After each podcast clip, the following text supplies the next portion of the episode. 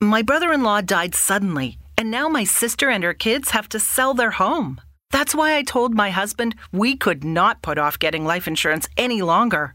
An agent offered us a 10 year, $500,000 policy for nearly $50 a month. Then we called SelectQuote. SelectQuote found us identical coverage for only $19 a month, a savings of $369 a year. Whether you need a $500,000 policy or a $5 million policy, Select Quote could save you more than 50% on term life insurance. For your free quote, go to selectquote.com. Selectquote.com. That's selectquote.com. Select Quote. We shop, you save. Full details on example policies at selectquote.com slash commercials. Tá no ar mais um Critique Podcast. O que as empresas não mostram, a gente mostra. Eu sou Mário Espesiano, vamos que vamos. Sextou no Critique, em boa companhia aqui com o André Geiger. Salve. Salve, por onde andará Diegão Baltazar? Uma missão secreta. Uma missão secreta, galera. Tá numa missão secreta e eu vou contar, vou dar um spoiler aqui, galera. Quem é zangão mentorado hoje vai morrer de ciúme. Não vamos denunciar, mas tem um zangão assistindo aqui dos estúdios. Será que você, zangão, é o próximo? Como é que faz pra ser um zangão aí, André Geiger? Como é que faz, Manão? Como é que faz? Como é que faz? Sucesso na NV. É isso aí, entra critiquepodcast.com.br ou nv99.com.br barra critique. E lá você vai ter três, três modalidades diferentes para você ser um membro dessa nossa jornada aqui no Critique, certo, Marião? É isso aí. ah, Você pode ser uma abelha rainha ou uma abelha operária.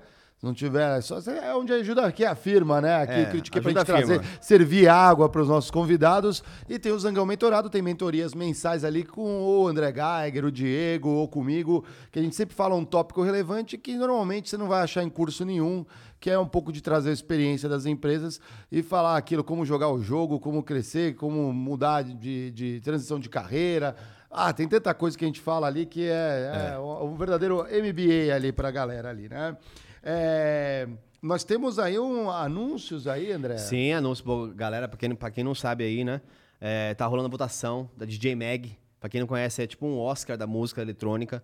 Então, é, o Vintage tá, tá concorrendo a essa votação. Legal, Vintage é brabo, hein? Aí pros meus amigos aí do, do- das épocas de eletrônica, que a gente ia mais nas festinhas. Hoje eu não vou, não ouço PVTs. mas eu ainda ouço em casa. E, especialmente final de ano, né? Pô, aquela música do Vintage. É muito boa. É, então, pô, se você também curte o Vintage, vai lá, vote no Vintage. De Mag vai estar aqui, o link na descrição. Vai estar o QR Code também aqui na tela.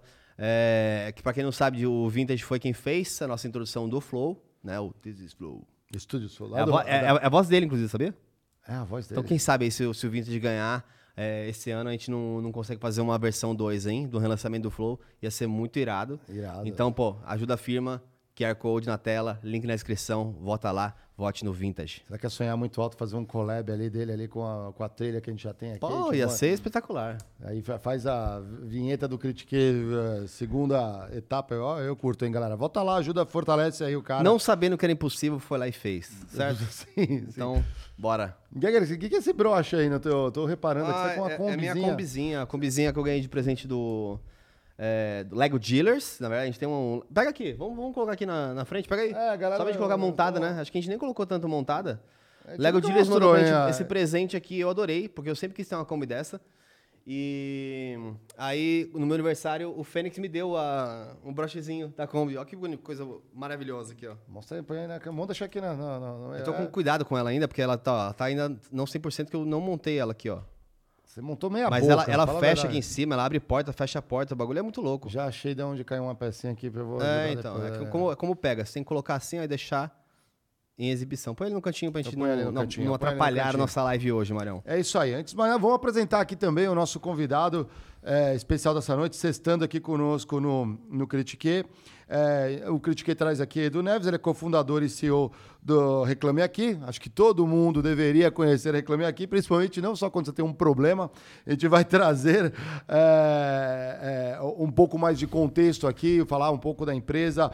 É, tem mais de 30 milhões de consumidores, 550 mil marcas cadastradas é, dentro da plataforma. É, é realmente uma utilidade pública e tem várias coisas que a gente é, vai discutir ao longo da jornada, é, inclusive do, do surgimento da empresa aqui como necessidade, né? Isso é bem bacana. Boa noite, Edu. Obrigado por, é, com, por vir e aceitar nosso convite de vir ao Critique. Pô, obrigado você, obrigado Mário, obrigado Gaider. Eu acho que é um prazer a gente estar aqui, a gente contar um pouquinho da nossa, da nossa história, mostrar um pouquinho dessa, dessa empresa diferente aí e de ter de um orgulho que eu tenho. E eu queria muito falar assim: salve, salve família. É, Pô, isso aí. pensando, né? Salve, salve, salve, família. salve, reclame aqui. É um prazer estar aqui com vocês. Vamos lá, vai ser um papo muito bom. Que legal. O Reclame Aqui ele tem uma- umas origens nos primórdios da internet, assim, né? De, de- com a expansão da internet, digamos assim, com mais acesso. É lá da época de 99, 2000, correto? É, como que foi essa jornada do- das origens e o que se transformou? Vocês imaginavam que ia ser o que é hoje lá no- nas origens? Cara, é um negócio muito louco, porque a gente brinca, mas é uma verdade. O Reclame que surgiu quando a internet era mato, né? Então, assim, hoje você falar em conteúdo gerado por usuário e comunidade ou rede social é um negócio óbvio, né? A gente está tentando imaginar como é que vai ser isso agora na era do TikTok, na, do, do vídeo antes, o vídeo como primeiro conteúdo, o social como primeiro conteúdo, mas isso lá atrás ninguém pensava, né? E quem pensou isso, na verdade, foi o Maurício Vargas, né? Ele pensou nisso lá atrás como uma ferramenta para ele mesmo como consumidor. Então a história surge na garagem dele quando ele, é, eu reclamei aqui, não sei se todo mundo sabe, ele surgiu lá em Campo Grande, no Mato Grosso do Sul, né? É, a gente é de lá e tal, o Maurício era de lá. E Big Field. É, Big Field, Mato Grosso do Sul. Você falar Mato Grosso lá, o pau quebra. Não, é. E aí ele tava, ele veio a São Paulo. Ele, ele é um cara assim, foi um cara muito, eu falo é porque para mim ele está aí todo dia. Ele foi um cara muito inovador em tudo que ele fez e ele teve de tudo na vida. Ele teve restaurante, bar, livraria e cara, tudo que você imaginar ele fazia na vida. E um dia ele sacou esse negócio de internet e falou: vou, vou entrar nesse troço, assim. E aí ele veio em São Paulo, na época fez uns cursos na macromídia, naquele tempo, Nossa, assim, né? E aí ele conheceu uma galera aqui que chamou ele para uma concorrência. Na época essa concorrência era de um negócio super novo que estava surgindo, que era o UOL. Os conteúdos do UOL. Então a digitalização dos conteúdos da Abril, aquela parada toda, ia ter um, um- umas RFPs assim, e ele ia vir para participar desse dia que, porra, ia ser até fácil, porque não tinha mão de obra. O cara falou, "Ó, não, vem aí. Ele, foi muito, ele gostava muito de design, Maurício ele fez arquitetura e largou. Ele fez um monte de faculdade e largou, e uma delas foi arquitetura. Ele sempre foi muito ligado em design. Ele tinha essa percepção aguçada. E aí ele perdeu o voo. Só que ele perdeu o voo por causa de overbooking. E na, na época podia. Aham. Então, os sistemas não eram tão online assim, então as companhias aéreas tinham aquela prática de vender um pouquinho mais, porque ninguém, to- nem todo mundo comparece, etc. E, no fundo, ele perdeu um negócio. Né? Uma mudança de vida que ele estava fazendo ali. E ele queria dizer isso para a companhia aérea. Falar, cara, essa prática de overbooking, ela é, é lesiva à expectativa que as pessoas têm. Elas compram uma passagem de vocês na expectativa de viajar. Podia perder um casamento, E ele perdeu o negócio, porque O era nascimento- aquele dia e pro- podia ser uma o coisa. nascimento do filho, né? Isso é bem legal. Depois eu vou falar assim, como que é o impacto do problema na vida das pessoas, dependendo do quanto ele é recuperável ou não e tal. Então isso tudo surgiu como um insight para ele. O Maurício sempre foi um cara de intuição, assim. Pô, você pedia para ele explicar a ideia, você tinha que tirar a ideia de dentro dele, porque ele era um cara que ele simplesmente via e saltava na frente. E aí ele, cara, mandou carta, falou com o presidente, era bonito, manda carta para o presidente. Ninguém respondia, só falava para ele, ó, você tem o direito à ultrapassagem, mais X%. Era o que estava lá dentro do, do protocolo do DAC, na época da ANAC, que, do que a empresa tinha que fazer. Ela falou, estou cumprindo a lei. Ele falava, não estou falando de lei, Do- eu é estou do- falando que eu tenho a expectativa de viajar com você e esse é o tipo de prática que não é boa para os seus clientes. Não é sobre ser legal ou ilegal, é sobre ser ético, né? E a sua marca está dizendo que ela é, quer impactar a vida das pessoas. Ele começou a dizer isso. ó. E, não- e- e daí? Ficava falando no contact center com alguém, mandou uma carta e ninguém respondeu. Aí ele começou, a, ele se indignou com isso de tal forma, e ele estava ligado nesse negócio de internet, falou, pô, tem que dar para construir alguma coisa aqui onde as pessoas possam responder publicamente, porque eu queria ver se as pessoas, os outros clientes da companhia, ou os prospects, estivessem lendo Aham. isso. Essa é a força das pessoas frente à marca. Né? Então, ele ficou incomodado com isso. Ele tinha um amigo publicitário, começou a conversar sobre isso e o cara brincou com ele. Você devia abrir o reclameaqui.com.br. Ele já Anotou. anotou. Falou, ele não tinha a menor ideia de como fazer isso, porque ele conhecia conteúdo estático, não sabia como construir um sistema. Mas que época boa, né? Então, isso foi lá em 99. Aí surgiu uma tecnologia fantástica chamada PHP, né? que dominou aí o LAMP, né? É, Linux, Apache, PHP, MySQL, MySQL PHP. E aí ele falou, cara, vou fazer. E aí ele fez, por isso que isso ocorreu lá em 99, lá no ano 2000 é que ele colocou no ar. Do jeito que é hoje, a mesma filosofia. Então, a pessoa postava uma reclamação, era publicada imediatamente. Imediatamente ele enviava a reclamação por e-mail corporativo da empresa e a empresa já tinha ali no e-mail um link para ela responder. Legal. E aí ele gerava os índices lá de quem respondia, quem resolvia quando ele pedia avaliação. Então, a lógica do Reclame Aqui de hoje é a mesma, mesmíssima lógica que fez o, a plataforma surgir lá no ano 2000. Interessante. Né? E o legal, quando a gente olha assim, saindo um pouquinho, depois eu volto para a história, vocês me dizem aí. Se eu Não, não, não, não, É. é. Isso que não, é não tem. é é, não bate-papo, tem- é bate-papo. O pessoal é. lá do Reclame aqui fala que quando eu começo assim, começa a aparecer umas garrafas d'água perto de mim, eu sei que eu tô falando pra caralho. aí, é, fala, pô, toma uma água aí. Mas o que que eu, o que que a gente foi compreendendo com o passar do tempo, que é um fenômeno que as, muitas marcas ainda estão começando a descobrir o que aconteceu, hein? Que é a questão do branding. Então, tanto que hoje ainda em muita empresa, branding e performance são duas coisas completamente separadas na companhia. Claro. Não, meu, eu tenho que falar de marca, principalmente fabricante, né? Que, que o varejo não está na veia dele ali. Ele fala, porra, eu tenho que ser aspiracional, eu tenho que ter aqui os meus atributos, etc. E aí tem um atributo importante que é a reputação da marca. Esse é o lance. Então, como que funcionava a reputação de marca até lá, quando as mídias eram unidirecionais? Então, você tinha TV, cinema, né? A gente ia assistir filme, ficava lá meia hora assistindo propaganda, tinha jornal, né? Pensa, a gente ia no cinema, eu sou de 1970, então a gente tinha noticiário no, no cinema, né? E, e, e rádio é uma mídia unidirecional, só você fala.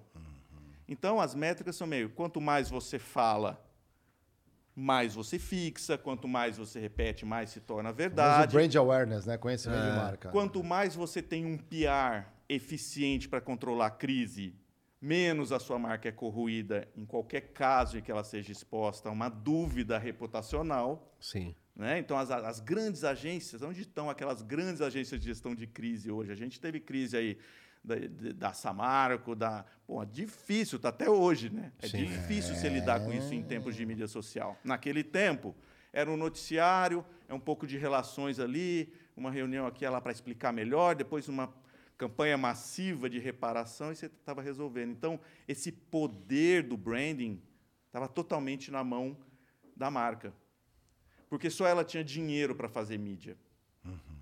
E isso foram coisas que surgiu, que fez, inclusive, eu vim para o Reclame Aqui, esse tipo de conversa com o Maurício que acontece anos depois. Mas eu acho que o principal aqui é assim, a marca pode falar de humanização, pode falar de reputação, de propósito, mas se ela não descer do pedestal, horizontalizar e falar, cara, eu sou o que as pessoas falam de mim, o Mário Melo, que é, que é um amigo nosso, assim, empresário de sucesso, um executivo, é, ele fala assim: reputação é aquilo que falam de você quando você levanta da mesa. Tá todo mundo conversando aqui. Todo mundo gosta de você, todo mundo elogia o Edu. A hora que o Edu levantar daqui e for embora, a conversa que ficar aqui no recinto é o que eu Sim, sou. Sim. O que, que é essa conversa num varejo de serviços? É o pós-venda. Agora vai em quantas companhias estão envolvidas, o marketing está envolvida nas métricas de pós-venda de verdade. Ah, não. o não Tomás dá. esteve aqui, né, do- da, Aham, da Track, que é um cara que faz um puta trabalho aí com o NPS, né, também parceiro. A gente já falou muito em evento dele, o Maurício. Aliás, foi um uma- baita episódio, galera. Se você não viu também, corre É, aí. bem- com o Tomás bem foi bacana. ótimo. É. é, é uma linguagem para poder conectar atendimento e pós-venda com marketing, mas pensar em pós-venda já é uma coisa estranha. Então, voltando lá, para mim isso foi como um insight que o Maurício teve assim. A gente foi entendendo isso com o passar dos anos. E o que, que ele fez? Ele levou isso como um projeto pessoal por 10 anos. Ele respondia, ele era o contact era, ele fazia outras coisas. Depois ele, ele, ele empreendeu com uma empresa de, que construía websites, ele foi para esse caminho e ele tocava isso como um projeto dele, como um ideal dele. assim. E aí, mais adiante, ele pega um dos estagiários dele, hum. que é o Diego Campos, que é nosso CTO hoje, uhum. e propõe sociedade na empresa que ele tinha de software. O Diego passa a ser sócio dele na empresa de software, jovem assim, terminando a facu terminou a faculdade, se tornou sócio dele. E aí aquela famosa duplo cara, porque o Maurício essa genialidade que eu chamo de marketing de verdade, né, uhum. de olhar para o mundo e ver o que, que eu posso fazer aqui. E o Diego, um cara de tecnologia, ali eles começaram. E aí ele falou: pô, Diego, você já é sócio aqui? Fica sócio desse projeto comigo. É. Não tinha um CNPJ, não tinha uma estratégia, tinha assim: isso tem que crescer, tem que ficar vivo. Uhum. Então, os primeiros anos do Reclame Aqui, essa primeira etapa, a gente meio que apelidou assim como o Muro das Lamentações. Porque o consumidor ia lá, falava, falava, falava, falava. Não e tinha ninguém... resposta. É. Cara, eram pouquíssimas marcas que respondiam. O curioso é, voltando 10 anos, é que o, a primeira reclamação postada no Reclame Aqui, quem fez foi o filho do Maurício, Felipe, ah. que hoje é nosso CMO. Olha hum. que legal. Nasceu na garagem da casa dele e ele está desde sempre. Ele, ele fala, não sei o que é fazer outra coisa na vida, não você está no Reclame Aqui. E o Felipe reclamou do McDonald's, porque ele era ah. pequenininho. Olha de que tempo nós estamos falando. De, Felipe hoje é um cara desse tamanho, assim. E ele não enxergava no balcão e ele queria pedir ah. ketchup, alguma coisa, e a pessoa não viu ele. Eu passei por esse problema quando era criança, no McDonald's. Aí ele voltou é. chorando. Aí o Maurício veio falar, vai lá, vou lá. Não, vamos usar o Reclame Aqui. Voltou para casa, que ela era tudo desktop, e fez uma reclamação. E o McDonald's respondeu. Olha. E falou que ele podia procurar a loja. Salve e... João do Mac. Fez uma, é, fez uma reparação e, e respondeu ali para ele, assim, certo. simplesmente a pessoa re recebeu o e-mail lá no McDonald's e se sentiu na obrigação de responder. E falou: pode passar na loja, que deu um voucher lá, um, um brinde e tal, não sei o quê. E falou: volta lá, a gente pede desculpa, vamos ver se a gente posiciona as coisas diferentes e tal. Uhum. Então, mas isso não era a regra. Sim, isso era sim. a exceção ali, porque chegou para alguém, provavelmente o próprio McDonald's não tinha uma orientação, não se falava de atendimento não sabia em rede que social. Era, é. Cara, era Orkut a rede social, vai lá. É. né? É, é Facebook no Brasil estava sendo conhecido, Twitter, essas coisas. E aí, bom, e aí avançando de volta, aí os dois começam a tocar isso, vai melhorando um pouco a aplicação, e aí acontece uma mágica, que é a época, inclusive, que eu conheço o Maurício. É, o Google descobre o conteúdo e indexa. Hum. Aí, meu amigo, aquela Explosão. marca que um amigo contava para o outro começa a crescer, dobrar tráfego de um mês para o outro, assim. Caramba. E aí você olhava o gráfico do Analytics, assim, era um negócio é, que nem era o Analytics de hoje, mas você olhava assim, era absurdo. A máquina deles parava toda hora. Uhum. O servidor não dava conta, né? E nessa época eu tinha uma outra empresa de, de infraestrutura e tecnologia, vou contar um pouquinho a minha história assim. Uhum. E aí eu fui concorrer num projeto. Um amigo em comum falou: pô, tem um projeto lá em Cuiabá, aí sim, Mato Grosso. Aí é Mato Grosso, é. Que os caras estão precisando de uma solução de hardware, que era o que eu fornecia, equipamento, data center, segurança, aquelas empresas certificadas, Cisco, Sun na época, aquele monte de coisa assim, Microsoft. E o Maurício tinha, uns, tinha softwares nessa empresa junto com o Diego. Vocês podiam ir junto lá, acho que você, aquele negócio, deu, me deu uma dica, acho que vocês dois lá conseguem ganhar um negócio. Aí ele me apresentou o Maurício, eu conhecia de Campo Grande, assim, eu também é uma cidade relativamente pequena, né? Campo Grande tem 800, 900 mil habitantes. Então, segmento de tecnologia não é difícil a gente se conhecer, mas eu não tinha uma relação muito com ele assim. Ele tinha feito o site da minha empresa, a empresa deles. E aí nós viajamos para fazer, para e deu tudo errado o projeto. Ficamos lá, defendemos, achamos que tinha ganho, voltamos lá duas, três vezes. No final não deu certo, a gente perdeu o projeto e fomos encher a cara. e aí ficamos conversando. E aí ele começou a me contar do Reclame Aqui. Né? E, e, eu concordava. E ele me falou, para mim era óbvio o que ele estava falando. Uhum. O Reclame Aqui fazia todo sentido. Aquela visão meio de colocar... Porque eu olhava assim, é você levar o consumidor no nível da marca. Não é criar um projeto é, para avacalhar marcas. Sim. É chamar e falar, olha, as pessoas estão, que são seus clientes. Ele usava uma frase assim: não é o usuário do Reclame Aqui que está reclamando da sua marca, é o teu cliente. E eu falo, cara, é isso. Na verdade, você está criando um, um ponto de alerta para a marca, dizer, olha, não está funcionando o seu atendimento. E, e numa época que você nem tinha es- expressões como hater ou como o boicote de marcas, nem nada do tipo. Então, de fato, quem tava ali não tinha outra opção a não ser alguém que foi cliente, lesado, eventualmente, e queria, pô, me ajuda, né? Mas o Reclame Aqui desde sempre teve moderação de conteúdo. Hum, Ah, tá. Pra não deixar avacalhar com Então, a marca. sempre né? que a marca avisou, hoje é bem mais eficiente, na época era por reação, a marca avisava, Hum. e aí tinha lá duas, três pessoas lá que olhavam e É, o cara- habilita a reclamação. Então, no Reclame Aqui, tá, tá lá no termo de uso.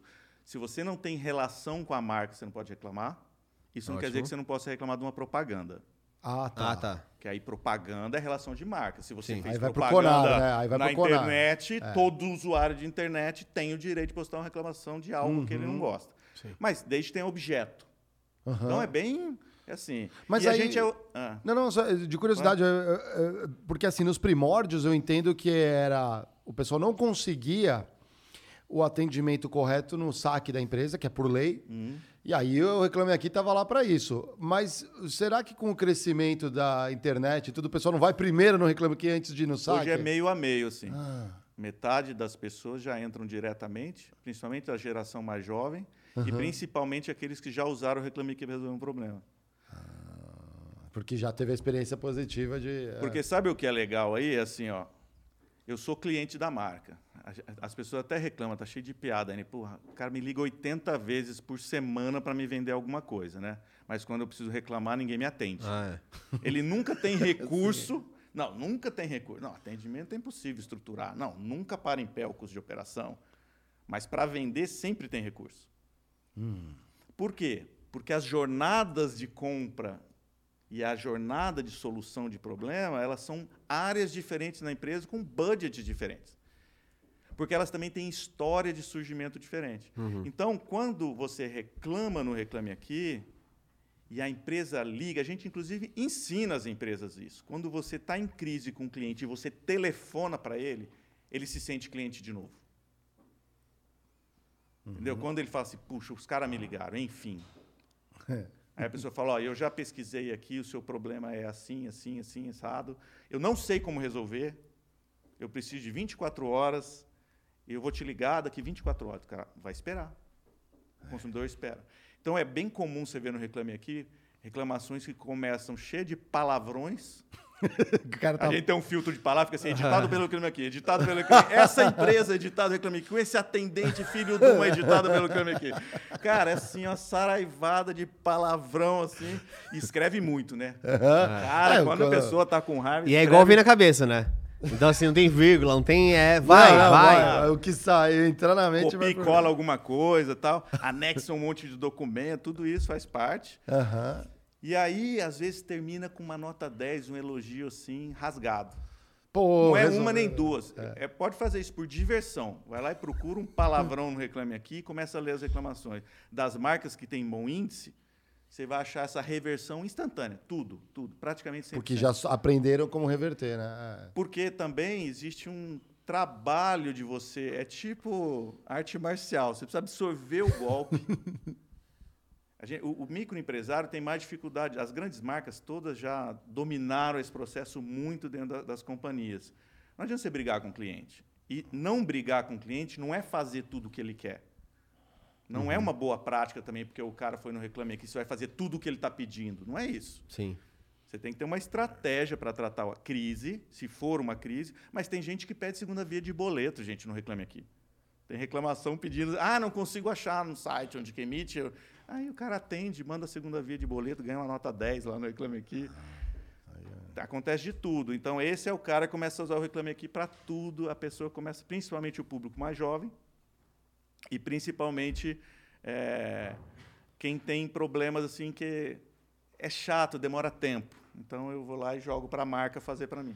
Que- um- o que é um considerado um heavy user pra você? Um usuário Nossa, que, assim, já reclamou muito. Os líderes de, talvez, internamente, não precisa falar que o nome, não. Não. ob- obviamente não, mas... é, Tem alguém com mais de 200 reclamações, por exemplo? Tem, tem. Isso aí, cara, eu- hoje a gente tava O lembrando reclamão disso. profissional. É, é o, é o Reclame um caso Professional. lá, eu falei, putz, eu vou ter que contar isso lá. A gente tinha...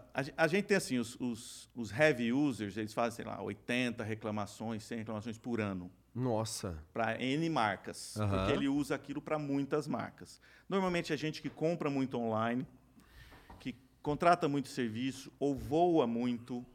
é, é, também tem os casos de, de telefonia com crédito, problemas assim. Gente que tem muito problema recorrente acaba acumulando aquilo. Tem.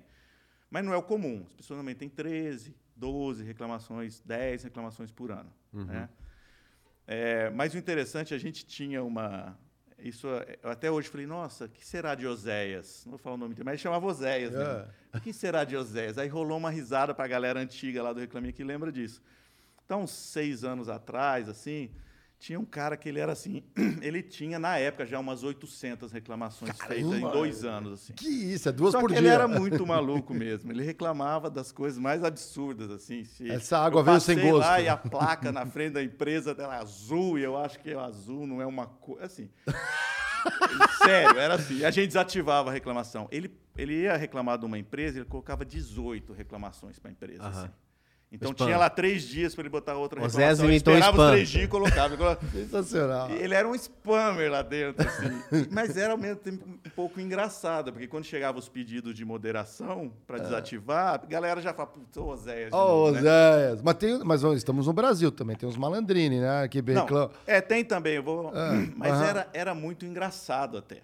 E aí a gente suspendia, a gente faz isso até hoje. Se o consumidor usa, e todo o cadastro nosso tem CPF, tem teste, a gente usa uma série de mecanismos de segurança para tentar garantir Legal. identidade, sabe o que acontece? Aham. Mas para evitar fraude pelo lado do Sim, consumidor. de começar a criar conta e. Apesar da empresa ser um grande instrumento de controle, porque se alguém entra com CPF não é a pessoa, etc., tudo isso avisa a gente, a gente desativa, inclusive cadastro, mas a gente dá castigo, vai Vou usar o nome assim, a gente, a gente bloqueia o cadastro do cara no Reclame Aqui por X meses. Aí tem lá uma. Vai uma- pro paredão. Vai, é, vai lá, depois de- ser recorrente. Aí chega uma hora, nós bloqueamos o cara, ele estava, sei lá, seis meses bloqueado. Cara, ele fez um e-mail Reclamando, reclame aqui. e mandou para o Maurício, para mim, na época, assim, cara, uma carta. Nem o mais fascínora dos assassinos merece pena tão pesada quanto a que eu que eu estou recebendo de vocês. Eu sempre fui um defensor dessa marca. Eu acho vocês assim. Eu só quero fazer a voz do consumidor. Vale, cara, mas assim, chorando, fez um negócio, uma carta assim. Aí falou: Vamos ligar pro Zé. Aham. Aí nós ligamos pro Zé. Mas o Zé, é por causa disso. Foi assim, tá bom. Aí ele falou, então nós vamos liberar o seu cadastro. Mas você entendeu por que que isso aconteceu? Não, entendi. Cara, um mês depois estava lá. Voltou, nossa- 50 reclamações. Bloqueamos de cara. Então, assim, foi um cara que anos e anos. Tinha ele e mais um que era meu xará, quer dizer, que chamava Eduardo, também a mesma coisa. Eram duas figuras conhecidas no Reclame Aqui. Personagem. Salve aí, Osé, se estiver assistindo o Salve, Critiquei. Estão falando, Você tá aí, falando manda, bem de manda um e-mail pra mim. Oséias, olha, eu sei que pode não estar perfeito, tá? Mas se tiver alguma reclamação, deixa no Sim, comentário. ó, não precisa levar lá no, no aqui, não. Estamos servindo água aqui pros convidados. É. Daqui a pouco o Zangão mentorado vai entrar no Reclame Aqui Zangões. você- Não gostei porque o Diego está faltando na mesa. É, exatamente. Me planejei para assistir com o Diego. Cadê Que- Diego, Que Mário? missão secreta é essa? É. Que missão secreta? O Geiger gaguejou numa das mentorias ali no minuto tal. Não dá. Você falou do- dos malandrini. Tem uma galera assim, sei lá, comia um chocolate e tinha um bicho dentro. Só que, curiosamente, é no último quadradinho, né? Do chocolate, né? A gente tem um caso interessante, porque a gente consegue mapear quadrilha de consumidor, aspas. Gente que, cara, é, é porque é engraçado. Uma máfia de. Era uma galerinha, porque todos moravam no endereço próximo, que davam um golpe de chocolate nas grandes marcas aí. falava o quê? É. Ele falava que tinha bicho, que tinha vindo, que estava furado, que faltou, que o peso estava errado. Aí, uma caixa de chocolate, a marca fala, pô, manda um. Só que ele ia- eles iam rotacionando pessoas, mas a gente começou a ver que tinha uma das marcas falou, cara, tá tendo muita recorrência, vem da mesma cidade e vem do Reclame Aqui. Será que não é um lote? É. E a gente mapeou aqui, quando a gente manda para eles a caixa, é na mesma rua. Aí falou pra gente, falei, sério, sério. Então vamos levantar. Aí nós pegamos o comportamento naquela marca e fomos procurar aqueles CPFs, eles estavam fazendo a mesma coisa é em todas as marcas das fábricas de chocolate. Pra ganhar bombom de graça. Eles não, Não, tinham comprado o- nada, cara. O emblemático caso da Coca-Cola, que acharam um rato dentro. Gente, não tem nem como. Não tem nem como. Vai um invase de uma, de uma grande empresa. Não tem nem não tem como. Assim, ainda que a condição sanitária não fosse, você não tem mecanicamente. É, Não é. tem como, porque você sopra, já vai invasando e tudo mais, aí o pessoal tenta, né, aplicar o E- golpe. E você vê, foi um baita impacto, né? Eu, falei- eu- eu me lembro na época, isso também choveu no Reclame Aqui, de gente se solidarizando com o cara, colocando reclamação contra a Coca-Cola. E a gente moderava, tirava, porque assim, não era uma reclamação objetiva. Mas foi uma onda tão grande nas redes sociais, assim, que eu acho que foi a primeira vez que eu vi a Coca-Cola fazer propaganda mostrando invase na hora do Jornal Nacional. Nossa. Eu lembro disso. Foi por causa. é, Para foi- mostrar que, sabe, a gente conversou pessoalmente com esse cara. E ele tinha uma série de comprometimentos assim também. Então, é- foi um caso sugênito, porque a Coca-Cola também não queria bater naquilo com força, porque aquilo também vinha de uma pessoa assim que tinha alguma dificuldade. E, cara, um caso super complexo, mas é, isso, Mas que né? tomou A marca- proporções, né? Cara. Virou uh, WhatsApp para tudo quanto é lado. né? Exatamente. Então, nessa época que a gente estava falando do, do Reclame que começa a bombar e que eu conheço o Maurício, eu me lembro que eu comecei a contar as histórias do, do meu avô, Edu, né, que eu tenho o mesmo nome que ele. Que meu pai contava, assim, e tal, que era uma cidadezinha no interior do Mato Grosso na época, né, lá no, lá, primeira metade do século XX, que ele tinha farmácia, depois ele começou a perceber a chegada dos laboratórios, mas depois ele montou um armazém, depois ele começou a perceber as, a chegada das, das lojas de departamento, etc., supermercados, e depois ele foi para pecuária, que a terra não valia nada. Mas mais importante nessa história era como meu avô, e meu pai se contava, como meu avô observava o comportamento social e a necessidade das pessoas, tanto para empreender quanto para descobrir que ele tinha que mudar de ramo. Aham. Então, ele contava assim que as primeiras vezes que ele percebeu foi quando os clientes da farmácia começaram a falar que eles estavam recebendo o remédio, que tinha mandado um remédio para eles que vinha numa caixinha, num vidrinho, né? E aí ele falou, cara, eu vou sair disso aqui e vou para algo que seja mais difícil das pessoas terem um acesso rápido. E aí foi para grandes mercadorias, começou vendendo eh, secos e molhados, sei lá o quê, mas vendia machado, naquela época tudo era importado. Mas tinha uma coisa que eu contava, ele tinha estacionamento para cavalo para as pessoas que vinham das fazendas, elas deixavam lá. Ah. E aí eles, meu pai tinha esse trabalho com meu tio, assim, desencilhar o cavalo, dar banho, Ó. deixar o cavalo descansado para eles chegarem no fim do dia e voltarem para as fazendas ou no dia seguinte. Interessante. Então, se eles fossem no cartório resolver uma coisa, as coisas se fazia assim, da fazenda para a cidade. E ele foi criando serviços. Então as pessoas falavam: não, eu vou lá no armazém do Edu, porque eu já deixo o cavalo, eu vou resolver na volta, já deixava a lista de compra. Na ida, né? E na volta já estava pronto, separado, Olha e só. levava aquilo. É, meu avô, por exemplo, atendia uma colônia de ranceniano que tinha perto, que ninguém deixava eles chegarem na cidade. Então ele tinha o dia que ele atendia essas pessoas. Que interessante. Então eu contava isso, ele fazia tudo olhando para o cliente, para as pessoas, para as dificuldades. Então é o que a gente chamou de design de serviço, Ah. pós-venda. Isso é a jornada do cliente. Quem né? trabalha É. com supply chain, como é que você determina a classificação ABC de produto? Hoje a gente está trabalhando, eh, por exemplo, para ajudar a fazer classificação de produto por demanda, né, por custo, mas por satisfação de cliente. Por que, que ninguém tem review para classificar estoque? Não, é porque vendeu muito, vendeu muito, ninguém gostou, e você comprou de novo e depois não vende a próxima coleção, por exemplo, e não sabe por que, que deu errado. Entende? Porque encolheu. Mas É. vendeu porque era bonito, porque estava na moda, porque o influencer deu certo, porque apareceu num programa de TV. Então, assim, são variáveis que estão disponíveis e que não usavam. E eu falava isso, essas coisas, assim. Eu falava, pô, eu reclamo que é um, um, um, um daréu de informação vinda do consumidor do que está dando errado. Ele está te dizendo, não interessa o seu indicador interno de processo. Ele está dizendo que ele não gosta, ele está dizendo que não funciona. Falei, pô, vou entrar nesse negócio. Aí o Maurício falou, pô, e aí o que você vai fazer? Eu falei, ah, Maurício, eu vou sair desse negócio de tecnologia, porque estão surgindo os data centers não era nem cloud ainda. Eu não vou vender mais servidores, storage, essas coisas. Ninguém vai comprar mais esse negócio. Os caras vão botar em data center. Eu não vi ainda essa coisa de cloud computing. Mas... Ele falou, ah, é? Eu falei, o que você vai fazer? Eu falei, ah, cara, eu ganhei uma grana aí, estou bem, eu vou vender a empresa ou encolher e vou, vou para os Estados Unidos. Ele falou, ah, é? Eu falei, é. O que você vai fazer lá? Falei, ah, vou aprender um pouco de inglês, meu inglês é muito ruim, vou morar lá, sei lá, seis meses, um ano, vou levar a família, os filhos são pequenos ainda e tal. Aí ele falou, cara, tenho uma coisa melhor para você fazer com o seu dinheiro. O quê? Eu estou captando para o eu falei, sério? Porra, vem ser sócio de um projeto de internet. Eu falei, sério? Eu não sei se eu tinha bebido muito, não sei o que, que... Só sei que eu saí de lá contratado o investimento. Eu cheguei em Campo Grande de volta em casa, falei para a esposa, Adriana, sabe o que acontece? Sabe aquela viagem? Então não vai rolar. Agora nós somos sócios do maior projeto da internet brasileira. É? Qual? Reclame aqui. Pô, o projeto lá do Maurício? Eu falei, é. E eu entrei assim, cara.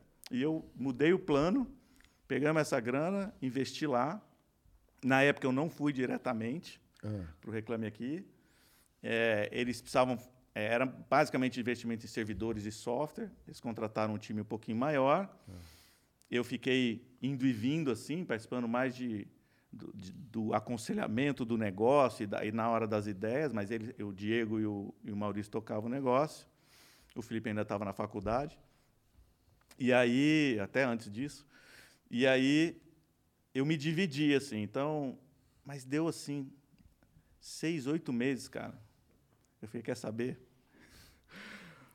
Saí da outra empresa, inverti, ia de vez em quando na outra empresa e vim na para o. Reclame Aqui. Sensacional. E aí começa uma história onde a gente falou, não, aí o Maurício falou, não, a gente já tem aqui o produto, a gente vai ter uma área pro, assim, uma área premium. Responder Reclame Aqui tem que ser de graça e vai ser de graça sempre. Toda empresa tem que entrar lá e conseguir responder. Isso não, isso não é preço. Isso é o básico do, do, da- do produto, da rede social. Se a gente pensasse, colo- colocar um post e conseguir ler, é o mínimo que uma rede social tem que permitir. Eu reclame aqui. Registrar uma reclamação e conseguir responder tem que ser de graça. Bom, então de onde vai vir o dinheiro? É. Exatamente, é. é. Aí, na época, a gente tinha Modelo de negócio. é. modelo baseado não em ads, na verdade, né, em, em AdSense, né, de, porque as palavras eram muito fortes ali no Reclame Aqui. É, tem nome de marca, até hoje, né, indexa muito bem, porque tem nome de produto, nome de marca, tem uma série de coisas. É, e uma área é- premium. É uma indexação que a empresa não quer, né? Que é, você clica no nome da empresa, aparece o primeiro É, a gente, a gente vai falar disso. Hoje, É. coisa, hoje as empresas estão usando isso para alavancar a marca. né? Ah, E aí a gente começou, não, vai ter uma área premium aqui, vai vender para caramba, porque vai ter relatório, inteligência e tal. Cara, as empresas estavam Tá nem aí tá pra nem isso. aí. Aí deu tudo errado. Aí o dinheiro acabou. Aí a gente sentou e falou, pô, o dinheiro acabou. E agora? É. Pô, não deu certo, mas mais um ano a gente vai. Então tá. Então pega mais dinheiro, eu tinha algum dinheiro a mais. Eles venderam sociedade, ele e o Diego tinham sociedade em jornal. Porque eles eram o cara do dígito, eles eram sócio do jornal do Estado, venderam e botaram o Reclame Aqui. E eu fui botando o Reclame Aqui. Cara, e foram anos assim. Quase cinco anos a gente capitalizando o negócio. A gente ia nos investidores, mostrava e Reclame Aqui crescendo, crescendo, crescendo o número de empresas, crescendo a indexação. O investidor não entendia, né? Não É. entendia. A gente falava, cara, experiência de usuário, reputação de marca. Quem é seu melhor amigo? É aquele que não levanta na mesa na hora da confusão do bar. É, a marca que a gente falava, cara, a força de uma marca que tem bom índice quando ela tem problema, imagina quando ela não tem problema. é. Porque você não consegue artificialmente fazer isso. Quem tem conhecimento de operações, sabe, você não consegue ficar forçando a barra. Tipo, se a sua operação de logística está errada, você começa a ter muito atraso de entrega, para dar um exemplo super simples.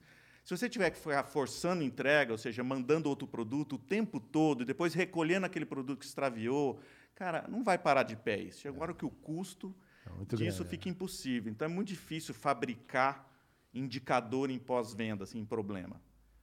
Os caras olhavam pra gente e falavam, porra, de que planeta vocês vieram, hein? Assim, tipo, Pô, mas o Twitter lá tá tantos anos sem dar lucro, o Facebook tantos anos até começar a fazer alguma coisa, porque nessa época ninguém estava fazendo dinheiro ainda, nem em rede social. Ele falou, pois é, mas vocês estão no Brasil, deixa eu explicar para vocês. Esse capital aí que vocês estão procurando, esse VC de verdade aí, que é tipo, vamos crescer e no futuro a gente descobre o que, que vai fazer, que todo mundo que assistiu rede social lá viu o Mark Zuckerberg falando, pô, não temos que ganhar dinheiro, nós temos que ter muito usuário, nós temos Aham, que crescer, aham. era a nossa tese. Mas não existia esse dinheiro. Então tá, então eu tenho lá outra, outro débito em casa, que é, eu tinha comprado um terreno de mil metros quadrados para fazer uma casa de 500 metros quadrados, tá tudo dentro do Reclame Aqui. Olha só. A gente foi vendendo as coisas assim e foi mantendo, cara. Falou, não. E a gente não podia nunca ferir uma coisa que era a coisa mais importante que a gente tinha, a nossa própria reputação. Então, a gente tinha que continuar oferecendo para as empresas a oportunidade de responder de graça. A gente muitas vezes fazia assessoria gratuita. A gente dava treinamento para os caras entenderem o modelo e embarcarem. Então, quantas vezes eu fui em fabricante, por exemplo, foram os primeiros que a gente ia nos fabricantes explicar, porque eles têm essa visão de branding, né? Mais forte. O varejo é uma é mais recente essa visão de marca. É, bancos. E aí todo mundo foi embarcando. Eles não entendiam, falavam, onde que esses caras vão parar aí, né? Porque, mas está funcionando, os caras são honestos, o negócio é. A gente foi investindo em operação, então, como a gente melhora a moderação de conteúdo para mostrar como a gente, a gente melhora o sistema de cadastramento de usuário para evitar fakes, como que a gente agiliza, porque o, o cara que mais checa o fake é a própria empresa. Fala, esse cara não é meu cliente, mas eu tenho que responder isso rápido, porque aquela reclamação está pública. Sim. E assim a gente foi, cara, investindo na dinâmica mais básica, que era ter mais usuário, ter mais reclamação, ter mais resposta e ter mais avaliações. Uma coisa que eu acho interessante, assim, é, e aí para as críticas, né, a, a está conversando um pouco sobre isso. É, obviamente que a- a Reclame Aqui ela tem que ter receita para poder, no mínimo, continuar seus trabalhos e deveria dar lucro para que possa continuar a expandir a sua qualidade, certo? Então, assim, Sim. ninguém tá... é, ninguém, acho que ninguém reclama que é o papel, a função do Reclame Aqui na sociedade é importante. E aí, eu acho que entra no, ponto que muita gente confunde, como, ou começa a confundir. Eu vi, por exemplo, eu vejo várias, vários perfis do Reclame Aqui que são bem montados. Então, que claramente é uma empresa mais par- que deve ser uma empresa parceira. É, e aí, o primeiro questionamento que vem tipo, é, um de- é um, é um certo demérito. Pô, mas a empresa está patrocinando lá, deve ser números fakes. É. Mas aí, para quem entende o, o racional de, cara, essa receita é importante para deixar democrático e deixar transparente o modelo, é, como é que você enxerga isso? Como é que vo- você já recebeu muita reclamação ao longo do tempo? Como foi ensinar as pessoas que isso é importante? É, tem duas coisas. A gen- A gente, era muito louco, porque no começo a gente só tirava receita. Uma que a gente tirou foi do Google, porque a gente começou a achar conflitante fazer anúncio Sim. de empresa ruim dentro do site. É. A gente teve. Vocês lembram do Compre da China? Aham. Compre da China é, Só reclamação. foi um golpe gigante. Primeiro começaram a vender aquelas importações, no final, cara, foi um golpe gigante, assim. E eles eram grandes anunciantes de Google. E começavam a aparecer para todo lugar do site. Eles eram não recomendados, piores índices, etc. Não entregava. Louco, não nós fomos processados por eles. É mesmo? Porque a gente Como tinha assim? reclamação. Teve um despacho louco de um juiz que eu, eu e o Diego quase fomos presos. Vou contar essa história. É. Aí chegou um despacho do juiz de uma ação que o compre da China tinha movido contra a gente, que a gente deveria tirar. Eles foram habilidosos, porque eles falaram assim: olha, eu não quero que tire as reclamações, eu quero que tire as que têm ofensa. Ah. Aí a gente falou, mas a gente tem um filtro de palavrões. Tá, mas não é só palavrão que ofende. E o juiz deu um despacho para a gente tirar tudo que feria o princípio da urbanidade. Urbanidade. É, isso é um termo jurídico, inclusive, e tal, assim, mas aí a gente, como é que eu vou achar no meio de. Era tipo assim, 35 mil reclamações, eu vou achar o princípio da urbanidade. Aí a gente não cumpriu, porque a gente não sabia o que tirar, e a gente questionou. Não lembro agora se agravamos, né? Sim. Mas a gente, mu- muito inocente, falou: Ó, senhor juiz, não entendemos. Aí o juiz falou: chama os caras numa audiência, agora vamos mandar prender vocês por descumprimento. Olha só. Aí nós conseguimos não ser presos, nós fomos chamados numa audiência. E ele falou: se vocês não conseguem entender, tira tudo. É. O que tem que fazer é cumprir a decisão judicial. Vocês estão descumprindo. Aí nós tivemos que pagar lá uma cesta básica e fomos ler as 30 e poucas mil. Fizemos um plantão na empresa e fomos lendo uma por uma a nosso critério do que a gente achava que era agressivo e fomos desativando as reclamações. Mas era esse mundo que a gente vivia, não tinha marco civil da internet, gente. É. A gente sustentou o Reclame Aqui baseado na Constituição Federal, no direito da livre manifestação de opinião, vedado o anonimato. Uhum. Não tinha outra coisa. Essa era a base nossa, se pegar até hoje, toda a teoria jurídica que a gente tem foi feita em base disso. Não tinha onde se agarrar senão isso. Então, pô, era assim, deserto, assim, era árida a coisa. Mas isso, as empresas que eram é, honestas, que eram, que realmente estavam trabalhando, elas enxergavam isso, entende? Era muito difícil a gente receber uma carteirada de uma marca. Eles estavam tentando entender esse mundo, estavam se monitorando. Lembra dos monitoramentos de redes sociais, Sim. saúde de marca, as grandes ferramentas de monitoramento? A gente estava nesse contexto. Existe um- uma tendência de perfil de empresa para receber mais reclamações? Exemplo, bancos. Que eu pensei lá, empresas de luxo não deveriam ter reclamação se são de luxo mesmo. Claro que pode acontecer um problema, mas normalmente ela tem um trato com a jornada do cliente, talvez a solução é mais rápida.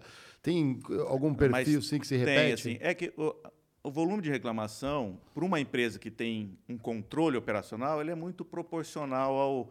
Ele vai ser mais. O que vai parar no reclame aqui vai ser algo, sei lá, 3% do volume total de contatos que a empresa tem vão, vão ser via reclame aqui. 5%, não é mais que isso. Cê- cê- Vocês não. Mas vai estar muito ligado à operação dela. Então, a gente não sabe exatamente, porque a gente não controla as transações, mas no varejo eles falam que é assim, perto de 1%, um e-mail quebra, né? Que eles falam, quebra a operação e vira reclamação de algum tipo em algum canal. Porque também nem todo atendimento é reclamação. Tem elogio já, né? É. Não, não, e mesmo nos, nos, nos contact centers do- das empresas, no- na área de atendimento das empresas, muitas vezes é tirar dúvida. é, então, elas classificam o que é reclamação, o que é quebra de operação e o que não é. Então, a gente não consegue saber isso exatamente porque a gente não enxerga o volume de transações. Né? Mas a gente já fez estudos, por exemplo, como o Banco Central afere bancos. Ele pega lá o número de, de reclamações, divide pelo número de clientes do banco. Reclamações que entraram no Bacen, Sim, a sim, gente sim. já fez esse tipo de índice. Às vezes bate, às vezes não bate. Às vezes reclama aqui recebe mais, né? porque o digital é mais fácil. Agora os bancos estão digitalizando os contatos, também vai facilitando. É sempre assim, o reclame aqui. Ficou difícil, o consumidor vai para o reclame aqui. Você tem uma, você tem uma tendência, por exemplo, de um grupo que pega grupo de empresas, sei lá, por exemplo, telefonia. Ah, tem um problema na TIM, na Vivo e tudo mais. Vocês conseguem escalar, por exemplo, para uma, pra uma agência nacional, alguma coisa ou não? Isso aí. A gente não faz isso, é, porque a gente se enxerga como uma instância. Agora, o que a gente tem são termos de cooperação técnica assinados com vários ministérios públicos, Legal. PROCONs.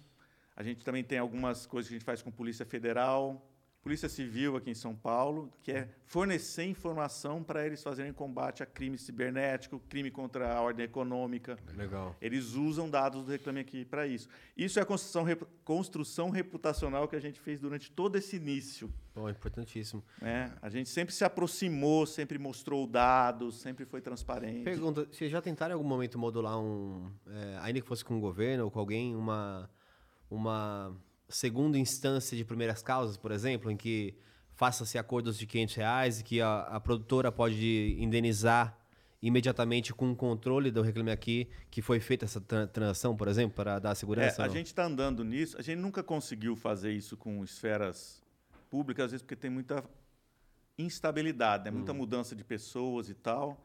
É, o judiciário tem já hoje é, existe uma lei de mediação que foi é, aprovada no Brasil há poucos anos e no judiciário é obrigado a vocês a ser oferecido uma mediação judicial antes de, um- de seguir um processo. A gente já conversou com o tribunal, a gente até conversou, acho que há dois meses atrás, não sei se foi dois ou três meses atrás, num tribunal que perguntou: e se eu colocasse vocês no funil? Porque é um processo muito mais leve, Sim. vocês teriam a tecnologia para fornecer? Ah, põe um Então DocSign, gente- sei lá, junta contratos inteligentes É. e vai. Porque tem muita coisa simples também que acaba nos tribunais, de dados especiais. Por isso que eu perguntei, né? A gente tá. É. Assim, o judiciário E o- tá E atolado. assim, dando um exemplo, não vou ser exato no número aqui, porque eu não tenho de cabeça, mas, por exemplo, você fazer um atendimento num front, lá, tipo, você ligar na- no telefone, aquele atendimento custa 15 reais para a companhia, para a marca.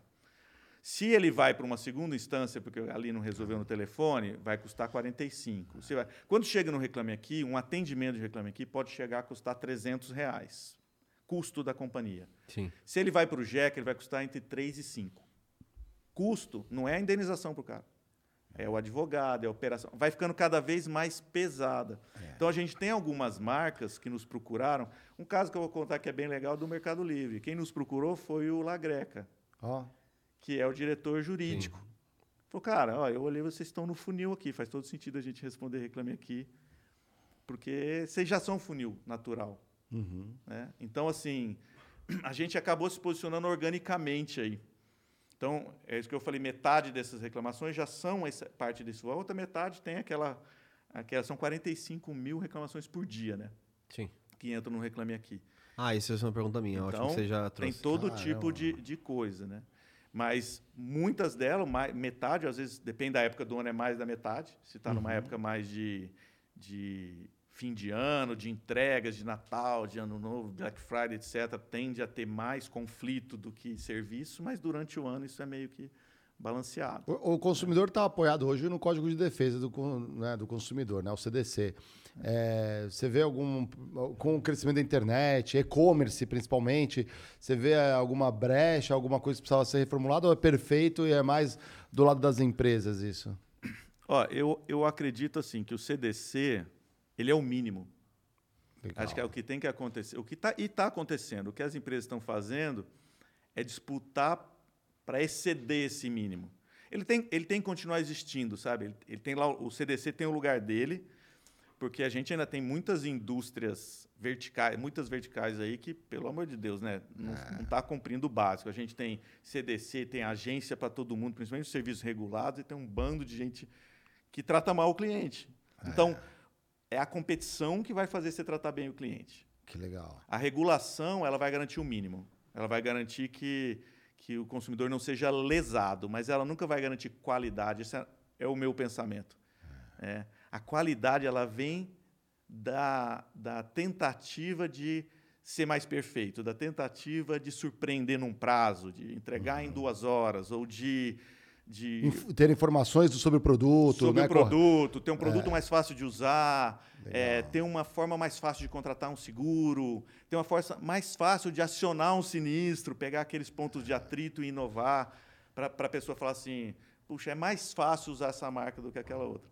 Então, CDC, de novo, é o mínimo, é a base de onde a gente parte. Então, no Reclame Aqui, a gente nem olha exatamente para CDC. Lógico, se a pessoa estiver falando assim, olha, a empresa disse que ia me entregar em duas horas, ele tem que cumprir. Se não cumpriu em duas horas, o cara mostrou que a empresa prometeu duas horas, meu, põe a reclamação aí. Legal. Eu não quero saber se lá pelo CDC tem o prazo X ou Y. Eu sei que o CDC também, o acordo que é feito tem que cumprir, mas estou dando um exemplo generalista. O que vale é o seguinte: o que, que sua empresa propôs para o cliente? Cumpriu? Não. Então tem direito de reclamar no Reclame Aqui. Legal. Né? Então, assim, voltando à questão dos produtos, para a gente não fugir da, da resposta. A gente tem uma sessão no Reclame Aqui, isso era, é tão perguntado que, assim, é, como o Reclame Aqui ganha dinheiro? Tem lá na nossa página Tem como. institucional. né? É, é lógico, né? Já tem lá na É, página porque pode surgir institucional. uma É é desconfiança, né? é. Pode surgir Aí, um- aí tem lá um para sua empresa.reclameaqui.com.br que explica todas as soluções, quando que elas podem ser contratadas.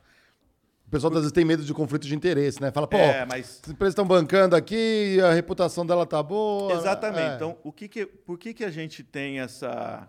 Eu até chamo que a gente tem um negócio à prova de bala, eu falava isso para investidor. Assim.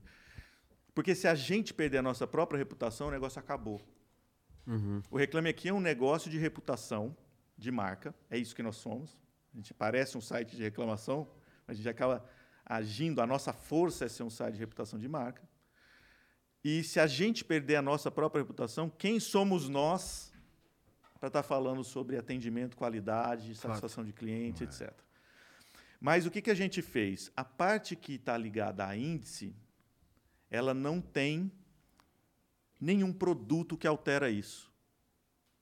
Então, o índice ele é público, ele é calculado em, em cima das reputações que todas as notas são públicas. Então, se um concorrente tiver a paciência, ele entra lá na página do concorrente dele, pega todas, põe lá o estagiário para colocar todas a, pegar todas as avaliações e fazer uma conta na calculadora, porque inclusive a nossa, se você for lá no como funciona do site, tem vídeos explicando como calcula a fórmula, como que você calcula aquela fórmula, como é que chega naquela carinha, por que, que é roxo, por que, que é dessa cor, por que é daquela, tudo. Então, é uma média aritmética ponderada. É o troço mais óbvio e simples do mundo. Te deixou aqui na, o ervilho aqui É, na o mesa, ervilho, galera. ó. Deixa eu botar aqui pra câmera aqui, ó, galera. Aqui o ervilho aqui, ó. Quando tá verdinho é que tá bom, né? Eu espero que um desses fique aqui hoje, não vai embora, não. Vamos, vai. É, É, recebíveis. aqui, Tá, recebíveis. lá, pô, recebíveis. O, Gostei.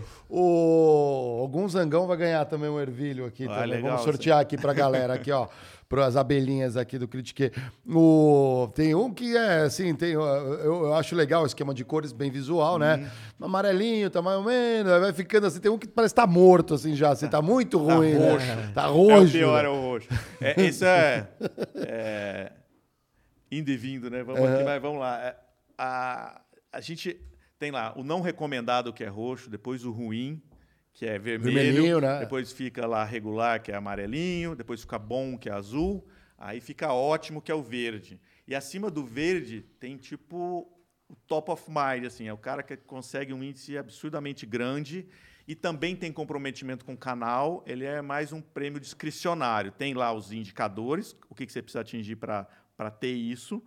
Mas você não pode ser uma empresa que fica o tempo todo mandando o seu consumidor, depois que você resolve apagar a reclamação porque você não quer que os outros leiam. A gente quer alguém Ah, que é. contribui com o canal, que enxerga valor. Esses caras todos que atendem, têm performance, são ótimos. Quando eles, eles passam no nível acima do ótimo, a gente dá o RA1000, que é um selo de excelência. Legal. E que também ele tem que manter índices lá para poder. Então, ele tem que resolver mais de 90% da fila dele o tempo todo, ele tem que ter é, indicador de voltar a fazer negócio, etc., com, com notas muito altas. Também isso está tudo exposto lá. Então, é, mas o, o, o engraçado disso é quando as empresas, as empresas que não respondem, elas são roxas.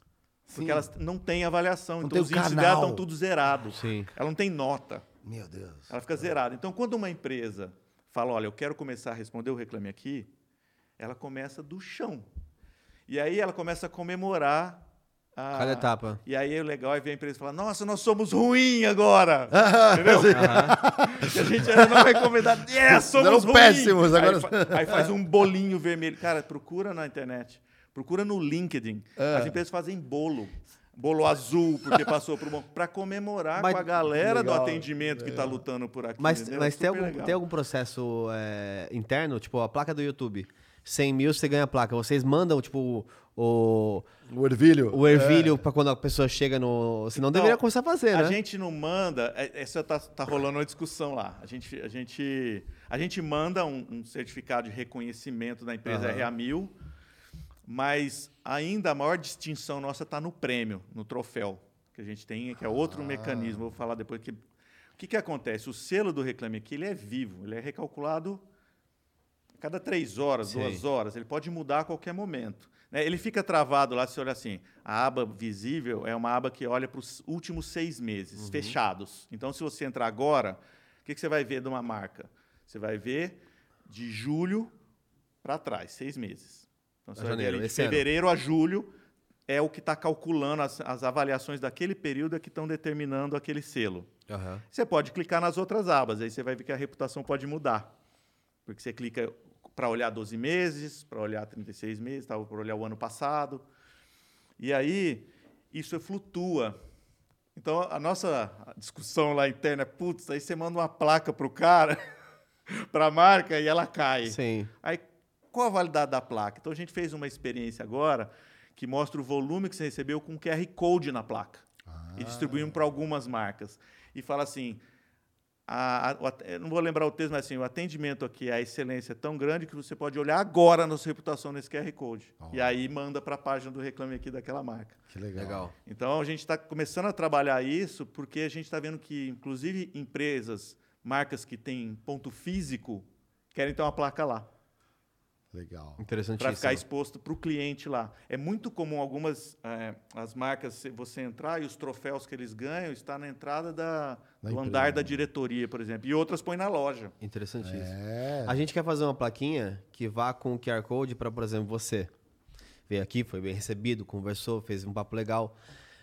Aí você vai pra casa e leva um troféuzinho com um QR Code para justamente se algum dia vier uma visita, falar assim: ah, o QR Code aponta e, e tem a sua, o seu episódio. É, é, é- é isso, Que né? é Como isso. que a gente dá estabilidade nas coisas que estão fluidas, né? Acho que é um desafio geral. assim. Agora, Sim. paradoxalmente, curiosidade minha, como que é a avaliação, como que tá o, o rating lá, né, do Reclame Aqui no Reclame Aqui? Pois é, né? Vai É, abrir? Vamos abrir? Não. Viu? Tem que abrir, hein? Pode abrir. é pode abrir. põe aí na abrir. tela, Pedrão, põe Quem aí, sabe vamos faz ver, ao vivo. o Pedrão, o Pedrão vai botar na tela aqui pra Isso gente. pouca gente sabe, mas Não, e é legal, vocês estão o dentro da... Reclame Aqui está no Reclame Aqui. É. Então, cara, o cara não consegue recuperar login e senha, tem reclamação no Reclame Aqui. A empresa acha que a gente não serve para nada, que a gente devia desaparecer, tem reclamação Reclame Aqui. Tem de tudo lá. A Tem, vingança procurar, empresas, Vocês vão né? achar, vocês não deviam existir, seu bando de safado. Vocês...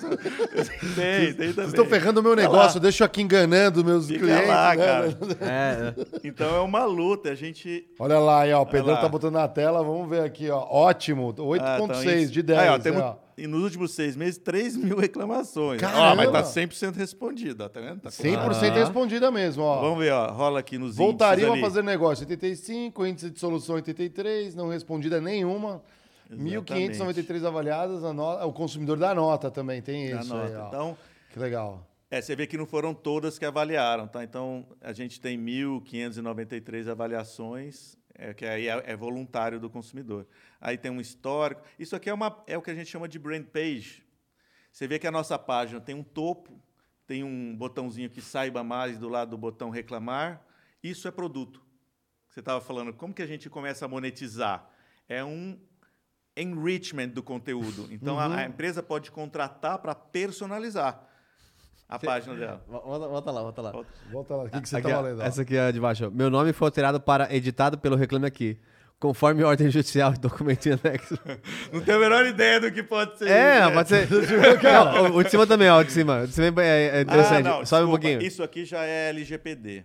As Ah. pessoas não sabem, mas elas estão escrevendo o nome completo aqui. É, é igual isso aqui, ó. Meu nome falta Então a Mendes. gente tem um, um bot que ele identifica. Quando não identifica, a gente faz manualmente também. Ah, que tem um nome. entendi. Então, se a pessoa põe um número de telefone, porque às vezes ela inocentemente, ela escreve ali Uma achando. coisa que não... Então a gente tem essa, Sim, e minha conta essa bancária. obrigação. Claro, Claro, é, é, põe o número é. do cartão de crédito. Então, assim, Meu Deus, é. Meu é, cartão é, sumiu dinheiro. Segue o, a senha Segue e a o. senha. A data de Então- validade. É, e, e é- o que, que acontece? Isso é filtrado para termo de visualização, mas a empresa recebe. Legal. Então ela Legal. não fica prejudicada com a informação, né? Mas tem muito. Então, isso aqui, por exemplo, conteúdos, rola um pouquinho mais, isso aqui precisa de ajuda, fax, isso tudo é ferramenta adicional que as empresas Legal. podem fazer. Então, tem um analytics, ela sabe quem está visitando, de onde vem, Legal. quais são os conteúdos mais lidos. Então, ele vai lá e vê assim, puxa vida, olha, eu estou vendo aqui que as pessoas estão lendo muito uma reclamação de como solicitar um estorno. Eu vou lá, faço uma FAQ sobre estorno, ponho na página. Eu posso linkar essa FAQ com aquela reclamação, quando alguém estiver lendo, saiba tudo de como fazer um estorno. Então ela já resolve ali para o cliente, porque aquilo vai gerar o tipo da reclamação que não é boa nem para o Reclame Aqui, nem para o consumidor, nem para a empresa. Ele quer só resolver. Sim. Então, são aquelas coisas de baixo atrito. Então, tem várias. Tem ferramenta de crise. Então, alerta. Então, se a empresa está com um problema. Tá como acontece. muito, né? É. Não, é, inundou um centro de distribuição Ah. com chuva. Todas as entregas da região X do Brasil estão atrasadas. Ela pode fazer um alerte. Quando o consumidor entra para fazer reclamação, a gente Legal. avisa: ó, você pode colocar, mas está acontecendo tal coisa. Você tem compreensão também que às vezes tem um... A gente teve os casos de ransomware em algumas empresas aí que pararam, a empresa simplesmente Sim, congelou. gente viu isso aí, Então, ataques, né? aqui tem ferramentas para esse tipo de coisa. Então, esses add-ons. Vocês já tiveram ataque cibernético também? gente. Vocês já tiveram ataque cibernético? Não. Bom, a gente tem todo dia, né? ninguém nunca conseguiu. né? Ah, que não, diga que bom, né? é um dos lugares que a gente mais investe é segurança, né? Porque, É. Principalmente porque a gente tem muito dado pessoal, né? Ah, sim, claro. Então, nossa preocupação, porque a- o, o- grosso do dado ele é público, que é- são as reclamações e as avaliações, é o grande volume. Só que a gente tem as pessoas, né? Sim. Com um telefone de contato, com e-mail, etc. isso para nós é dado sensível. Né? Serviços públicos entram também? Entra também. Que Se legal. procurar, tem algumas prefeituras aí, tem... tem Entrei no ônibus, estava sujo. Pode, pode reclamar. Aque- aquele vídeo do que levou é, CEOs pra. É, é real? A não? campanha, né? real, a campanha. Cara, essa história é ótima, né? Quem que fez a campanha? A, a gente agência? era- transpirou, mas funcionou. A Gray, que foi A grande Grey. parceira, a gente fez muita campanha é, com esse cunho assim de alerta. Porque qual que era a nossa ideia? É, e a gente fez questão de, de fazer isso no vídeo. Não é falar da marca A ou B, é falar de práticas. É a história do overbooking, que fez a gente existir. É alertar que tem uma prática que todo mundo acha comum e não é comum. Sim. Não deveria ser comum. Conta, conta pra galera que talvez não viu essa. Então foi, um pouco foi assim, né? a gente a gente selecionou algumas empresas que tinham avaliação ruim no Reclame Aqui, tinham muita reclamação, muitas delas não respondiam. E aí a gente eh, contratou um restaurante, eh, repaginamos o restaurante, eh, chama o Jantar da Vingança. né? Acho que é a campanha viral Jantar de maior sucesso é. que tem. De vez em quando, quando chega a época de, de data do Dia do Consumidor, ela reaparece, assim, né? Ah, Pelos WhatsApps agora, assim. E aí a gente convidou esses, esses caras, esses diretores dessas empresas, os diretores de atendimento, para jantar. Mas convidaram como reclame aqui. Não, Ah, como bom. restaurante, dizendo Ah. vai ter uma inauguração e mandamos o convite. Legal. Ah, E aí eles foram no restaurante, foram oito, se não me engano, não vou lembrar agora o nome exatamente. E vou contar a história por trás disso para a gente não ter problema. E aí a gente criou um ambiente onde o cara esbarrava no cliente, o cliente pedia uma coisa, recebia outra, o cara fica pedindo lá, o pedido, Ignora, né? o pedido dele atrasa, nunca vem o pedido, a comida chega com pimenta, ele cospe, e, e aí a gente fez um blur, a gente não mostrou ninguém, e no final, cara, as pessoas vão ficando pé da vida lá, né? E no final, ele fala: então me traz a conta. Aí, a hora que traz a conta, vem aquele bolo de reclamação impressa do Reclame Aqui. Ó, você foi tratado aqui como você tem tratado os seus clientes no Reclame Aqui. Que dolorido. Então, assim, mas é por que isso, gente? Olha que coisa. Onde a gente, eu acho que foi isso genial, essa cocriação lá com, na época foi o, o Jatene, o Adriano Matos lá na Grey.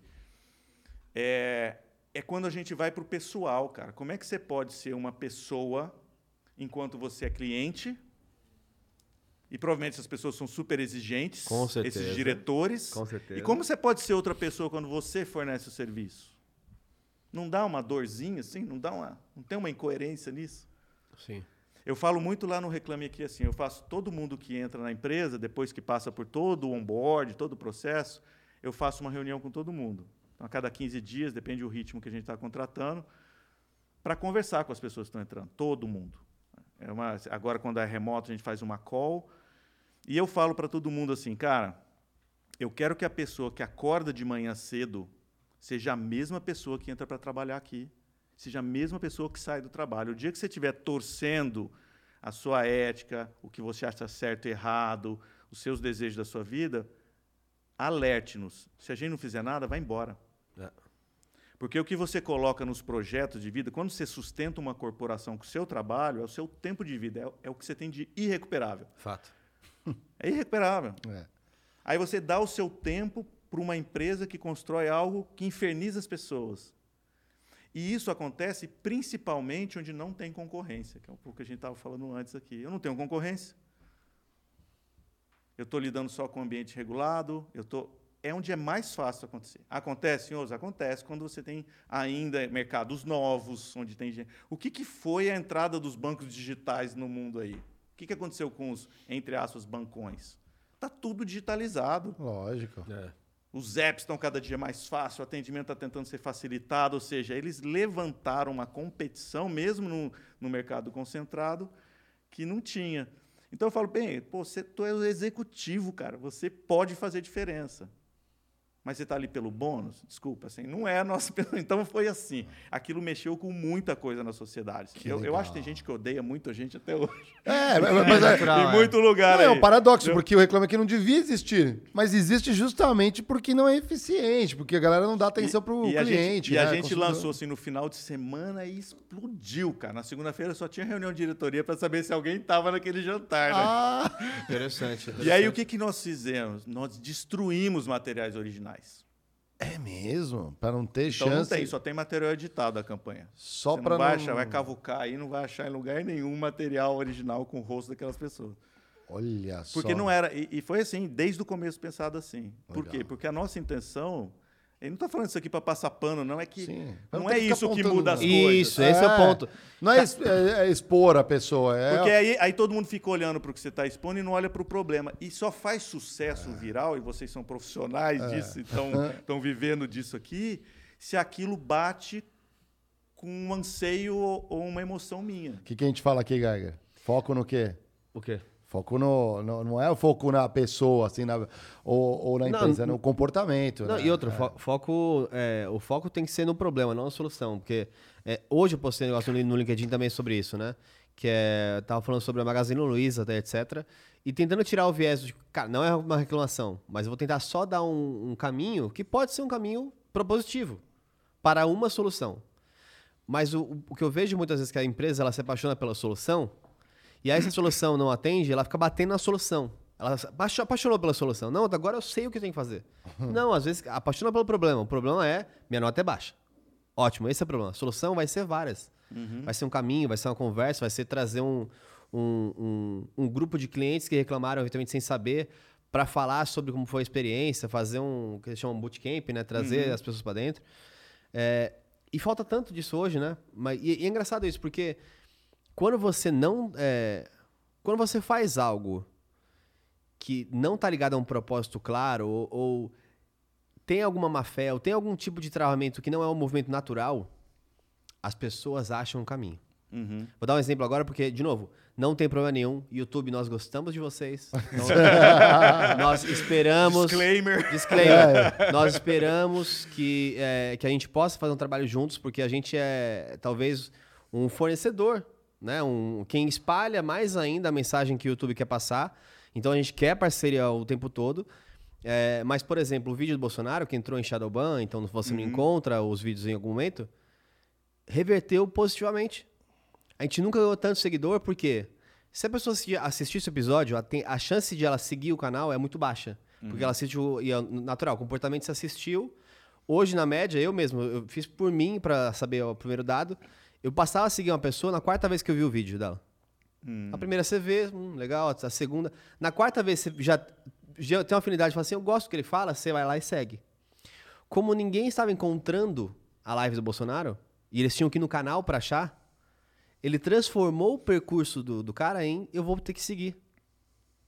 Então a gente ganhou 400 mil seguidores em, em uma semana. Nossa. Só, e, eu, e não é porque. É, ou, a gente já tinha outras lives com números relevantes, etc. É porque o YouTube, ou o YouTube, mas as políticas, ah, o anseio pro- por um Brasil que está polarizado, é, as preocupações que fizeram que- com que as pessoas tiveram que ir no canal para encontrar o dado, fez com que as pessoas se, se inscrevessem mais. Olha como é malu- maluco isso. Então, de novo, para fechar o tema, YouTube, somos amigos, queremos o bem da população, do Brasil, da democracia, etc. Se você achar que a gente pode co- colaborar de alguma forma para essa solução ou para o problema, estamos aqui, braços abertos para conversar com vocês também. A galera vai entrar no Reclame Aqui e botar lá no YouTube. Não, é, Um não. criador de conteúdo. Não, não é, não é, não é. Não é. Vai, É, vai- eu, eu sempre penso, eu falo assim, pessoal, quando vocês for- forem. Primeiro que eu acho que a mente que vence hoje no mundo dos negócios, e, e eu acho que nos negócios eu estou incluindo todas as pessoas que trabalham, os colaboradores, é a mente empreendedora. E mente empreendedora, para mim, é aquela que olha para o problema e pensa como se você tivesse todos os recursos e todo o tempo do mundo, cria uma solução e vai aparando ela até que você chegue em algo exe- Sim. execuível, porque senão você começa a matar as coisas antes de pensar sobre elas, né? Fato. Então acho que o Reclame Aqui foi um pouco esse caminho e é assim um pouco que a gente vai criando as soluções. Então a gente criou essas soluções para conteúdo. A gente tem também o CRM. O primeiro produto que a gente criou foi um produto para, puxa, desculpa, gente, para eliminar emprego de estagiário. olha Por quê? só. Porque a gente andava nas operações, uma Para retirar um trabalho que não é prazeroso. não, para eles fazerem trabalhos mais interessantes para o estágio deles e eles conseguirem evoluir profissionalmente. Mas é que faz sentido. planilhando. É que parece, né? Parece que. Ah, mas, mas é, ué. É, mas, mas é verdade. É. Mas assim, eles sempre vão ter o que fazer, né? Todo mundo adora um estagiário. Quem nunca foi? É. Quem nunca passou por isso? É, E, e o que, que acontece? A gente começou a ver que tinha muita gente trabalhando para metrificar Reclame Aqui. Então, eu queria saber qual era o atendente ou analista de atendimento que recebia as melhores notas no Reclame Aqui, que mais estava contribuindo para o índice.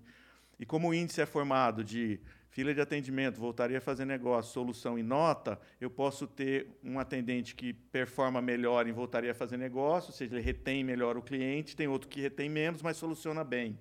E aí você começa a fazer benchmarks internos. Então, o Reclame Aqui é uma ciência de foguete. Que legal. Então, você vai dentro das grandes marcas, tem 100, 200 posições para atender só Reclame Aqui. Nossa. É, todas. E gente especializada, e gente que, que tem métrica. É a galera que pede para gente esses brindes, é gente que coloca tapete com a cara do Reclame Aqui na operação. A gente fala, pô, coisa meio estranha, né? É. Porque o Reclame Aqui põe mais reclamação para a empresa. Não, essa galera já entendeu o jogo assim. Não, eu aprendo aqui. E aí tinha uma galera lá que ficava fazendo esses indicadores. Aí o Maurício falou, pô, temos que fazer um produto. Foi o primeiro produto, chamava RA Responde. Que nem existe mais. Mas era um CRMzinho especializado em Reclame Aqui, que falava, ó, cuidado isso aqui, está melhorando o índice ali, tinha alguns relatórios. Hoje é uma plataforma, chama Hugme, uma plataforma CRM. Rugby, né? Hugme, que já tem esse... O Hugme, o nome já é isso, é para trazer esse conceito de que você tem que trazer o problema para você. Legal. Você fica empurrando o problema, você não aprende, você não melhora o processo e você não retém o cliente. E outra, o cliente só é seu depois que ele passa pelo carrinho de compra. Então, o cliente só é seu no pós-venda. Sim. É isso Você aí. não tem cliente no pré-venda. No pré-venda você tem prospect. É, É verdade. É verdade. fato. O CAC está do lado de cá, né? O custo de aquisição de cliente. Aqui é custo de operação e retenção, retenção. E, e recorrência, e seja qual for a indústria, né? Quais são suas métricas de crescimento com o cliente? O custo de manter um cliente é muito menor do que ganhar outro. Então, por que, que a gente, a hora que olha para o pós-venda, esse nome já é horrível. Pós-venda. Parece que morreu alguém ali. Sim, é. Normalmente o cliente. Pós-mortem, né? né? É. Agora, aloca pouco dinheiro nesse cara aqui, cuidado lá, ele já é cliente, pô, vamos gastar dinheiro para trazer outro. E eu acho que muito disso é a incapacidade que as organizações têm de gostar de problema. Porque, inclusive, se você pegar um exemplo que eu acho é, genial, que é o Nubank, o que, que o Nubank fez, cara, no começo? Hoje é uma solução completa, um bank, inclusive. Mas ele pegou um produto mais velho do mundo, das finanças, que era o cartão de crédito, tirando a conta corrente. Pô, aquilo lá, desde o tempo. Eu fui daquele tempo que assinei a maquininha com. que você passava ali com carbono. É aquele produto. O produto financeiro é aquele, gente. É aquele plástico. Com uma conta lá atrás. Você acha que. Só que ele criou uma experiência de uso. Qual que era o problema? Porra, era um saco, cara. Se ele dá o cartão. Você precisava pedir um estorno, era um inferno. Se a anuidade estivesse errada, era um inferno. Se você precisasse. Cara, tudo que você precisava de serviço Ah. era horrível. O que, que esses caras fizeram? Colocaram tecnologia e experiência num produto velho e inventaram essa empresa que está aí gigante, trilhardária, entendeu? É. Por quê? Porque olhou para o problema. Se a gente tirar o, o atrito, o produto funciona, o produto é bom. O cartão de crédito é uma coisa cada dia mais necessária, entendeu? Você- Legal. Você acha que em algum momento a gente vai ter, seja por escolha, ou seja não com escolha, uma gestão de dados universal? Que deixa eu explicar co- o- como que é o processo. Eu, com certeza, já gastei 10 mil reais de Monster. Ele bebe uns oito por dia. Bebemos quatro por dia, assim. Desculpa, Monster, se eu não sou um bom case pra vocês. É, nunca tive nenhuma reclamação. Red Bull também, então Red Bull, salve Red Bull.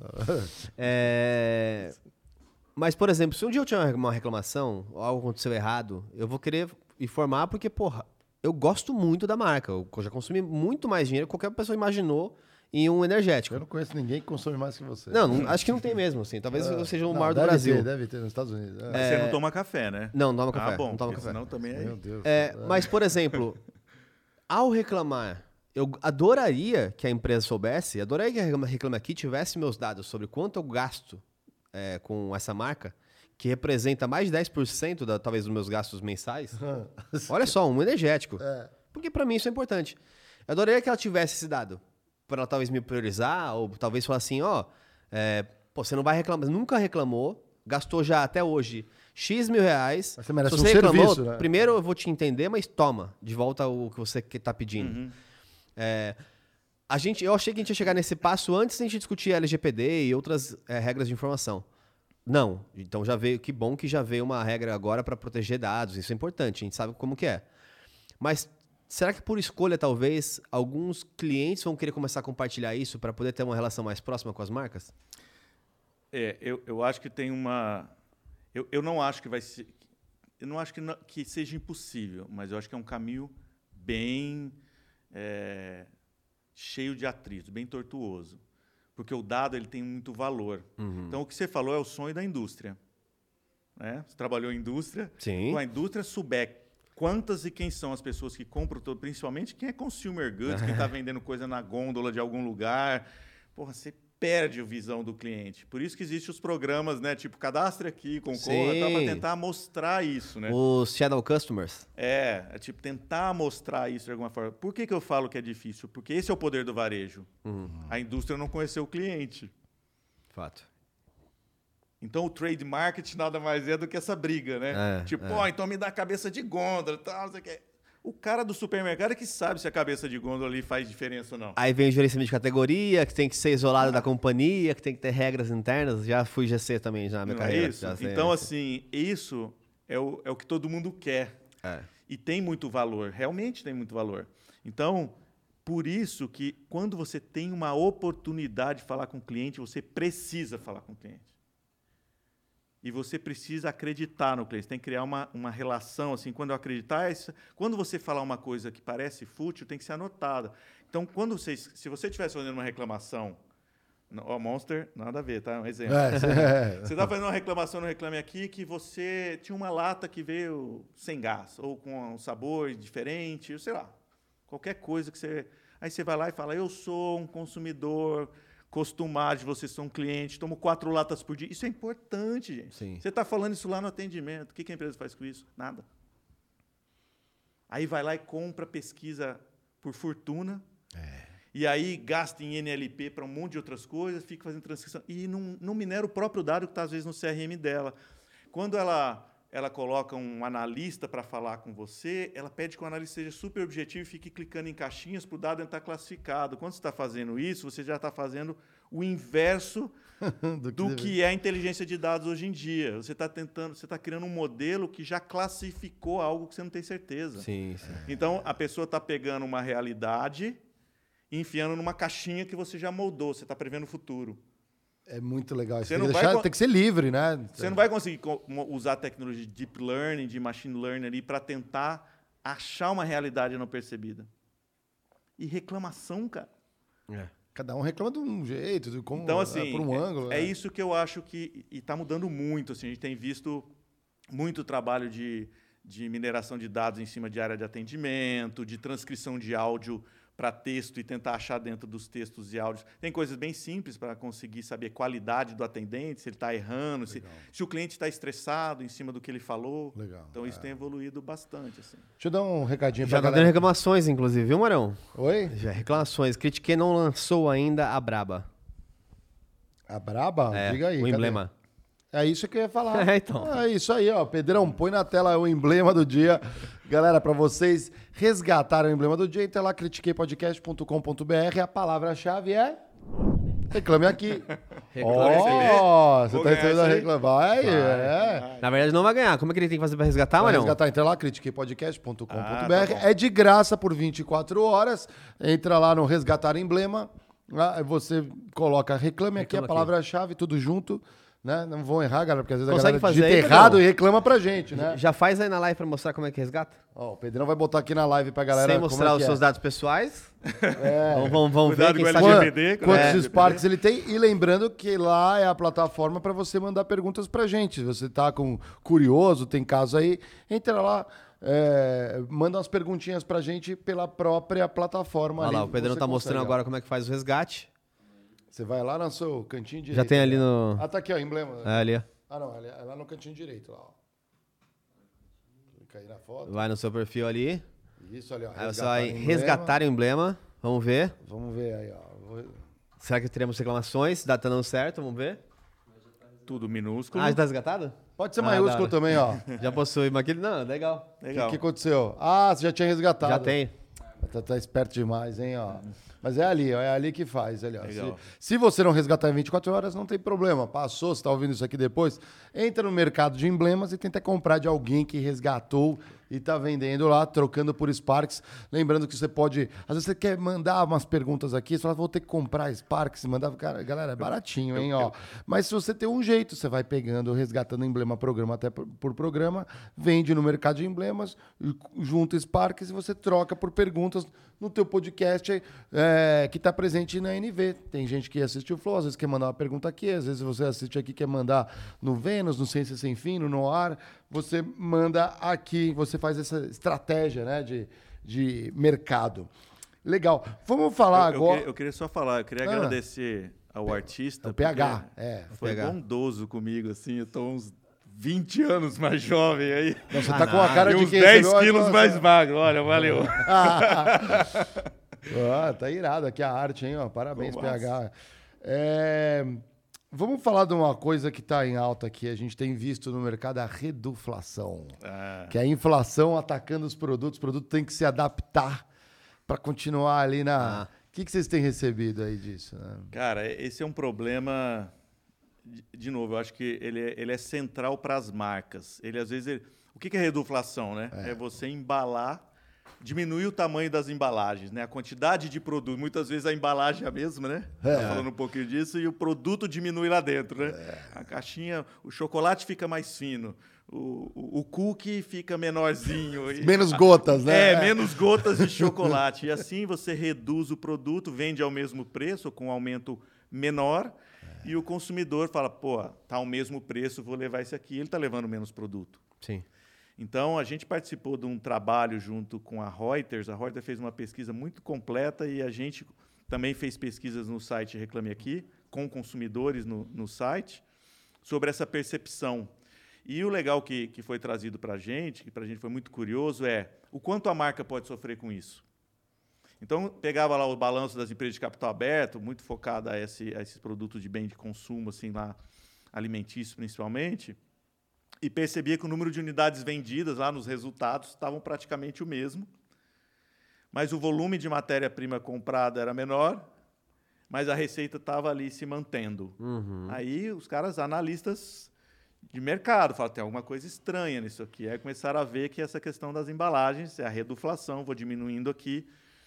E eu acho que é importante dizer assim, reduflação não é fazer o pacote de um quilo, de 2 quilos e de 5 quilos de arroz, porque isso é notório para o consumidor que ali tem um quilo, dois quilos. Você está abrindo a possibilidade do cara comprar frações menores porque o produto encareceu. Sim, isso não é reduflação.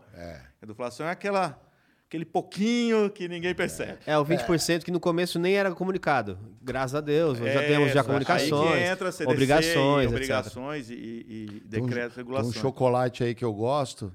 É. tá- parece um papel já. Ele, é- ele era assim, legal, agora ele tá fininho, assim. ó. Se deixar cair, quebra, dentro da embalagem. A embalagem está mais cara do que o produto. eu acho né? que a embalagem tá mais Estão cara, vendendo é. embalagem, né? Estão vendendo embalagem. Então, e aí a gente pesquisou se os consumidores estavam percebendo isso. E cerca de 80% dos consumidores disseram que estavam percebendo. E uma pesquisa, nós pegamos 20 mil consumidores. Nossa, relevante. É. 80% falaram, estamos percebendo há bastante tempo. E aí a gente perguntou, não vou lembrar aqui, mas assim, um terço dizia que há mais de seis meses já percebia isso como um movimento. E aí, quando você pede para ele comentar livremente, ele fala que a indústria é assim mesmo, que, a, que a, né, todo mundo quer roubar as pessoas. Então, e depois os outros que perceberam que aumentou muito nos últimos meses. Essa pesquisa acho que foi maio que a gente fez, final de maio. E, e aí, 75% das pessoas que perceberam disseram que, se puderem, não comprarão mais daquela marca. Então, é o tipo do movimento que parece super inteligente para manter receita, mas está gerando seu churn, ou a perda da recorrência. O problema é quando isso domina o segmento. Isso, que é, para mim, é como uma cartelização na ação. Aí o Aham. segmento vê, ele começou, o outro começou, então podemos fazer também. E aí, como tem para quem reclamar, porque todos baixaram, aí você engole. É. E e isso, isso é um desgaste que, a- que acontece em verticais inteiras, às vezes. Aí a vertical inteira fica com aquela imagem de que é uma porcaria. Tais coisas no Brasil é, são uma porcaria.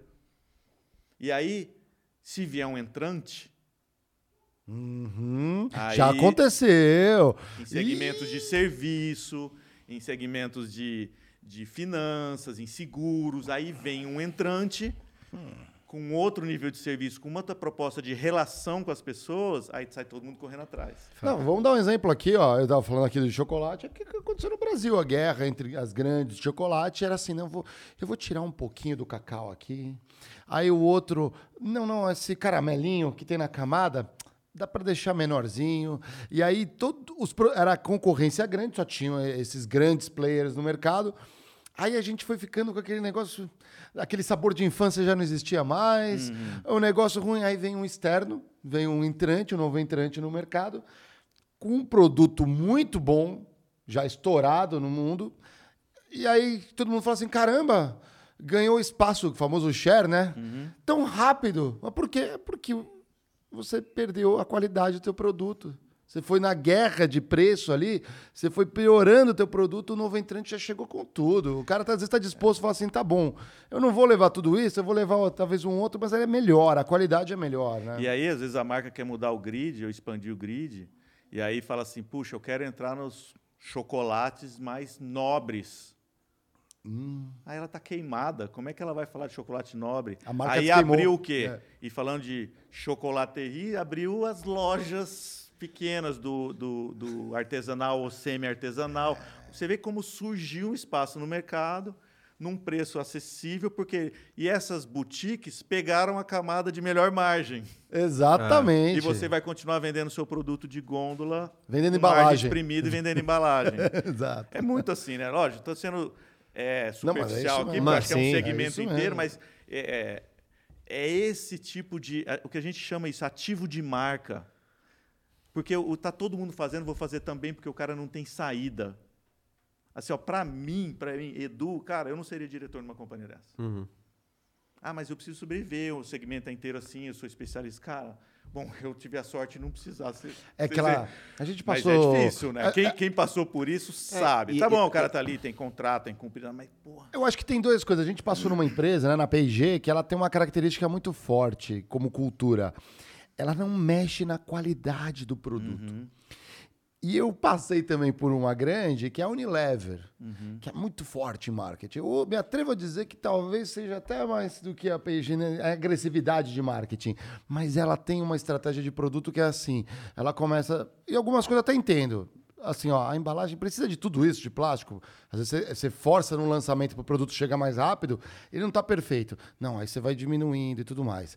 Ah, isso aqui no produto. Aí chega uma parte da curva que eu olhava e falava, pô, esse shampoo aqui, ó, ele, já, ele serve só. Chegou no momento da curva que ele serve só para deixar o chão do banheiro cheiroso. Porque já não tem muito efeito aqui. Aí o que, que eles fazem? Rebranding, relançamento da marca, e você segue esse ciclo, que é uma coisa que na P&G a gente via assim, sei lá, Ariel, né? Ele era muito bom do início ao fim, já era muito bem estudado. Você atrasava até lançamento para você falar, não, vou lançar um produto é, é, com Da- perfeição. É estilos de empresa, estilos de empresa, né? Não- Não, não- sei como não- que tá hoje, né? Então, é também, que né? eu não acho que é só estilo de empresa, acho que também é um pouco do contexto da, da marca e do, do mercado. Porque, por exemplo, a Ariel fez tudo isso e depois de um tempo teve que fechar a fábrica e ser do mercado, né? Ah, não, mas aí também teve a, a pressão do mercado, né? É, a pressão, Não, porque o por isso- Homo é vitorioso. Porque o aqui, né? Brasil É. também, esse é outro ponto, que as empresas. Pá, mas as empresas são maldosonas. Cara, as empresas, na maioria de bens de consumo, quem não tem dominância de mercado não tem lucro. É. Ou tá sofrendo para brequivar. A P&G, a P&G, gente, quem conhece P&G, Unilever, tirando onde domina, Sabão em pó, né? Gillette Nossa, tem nossa.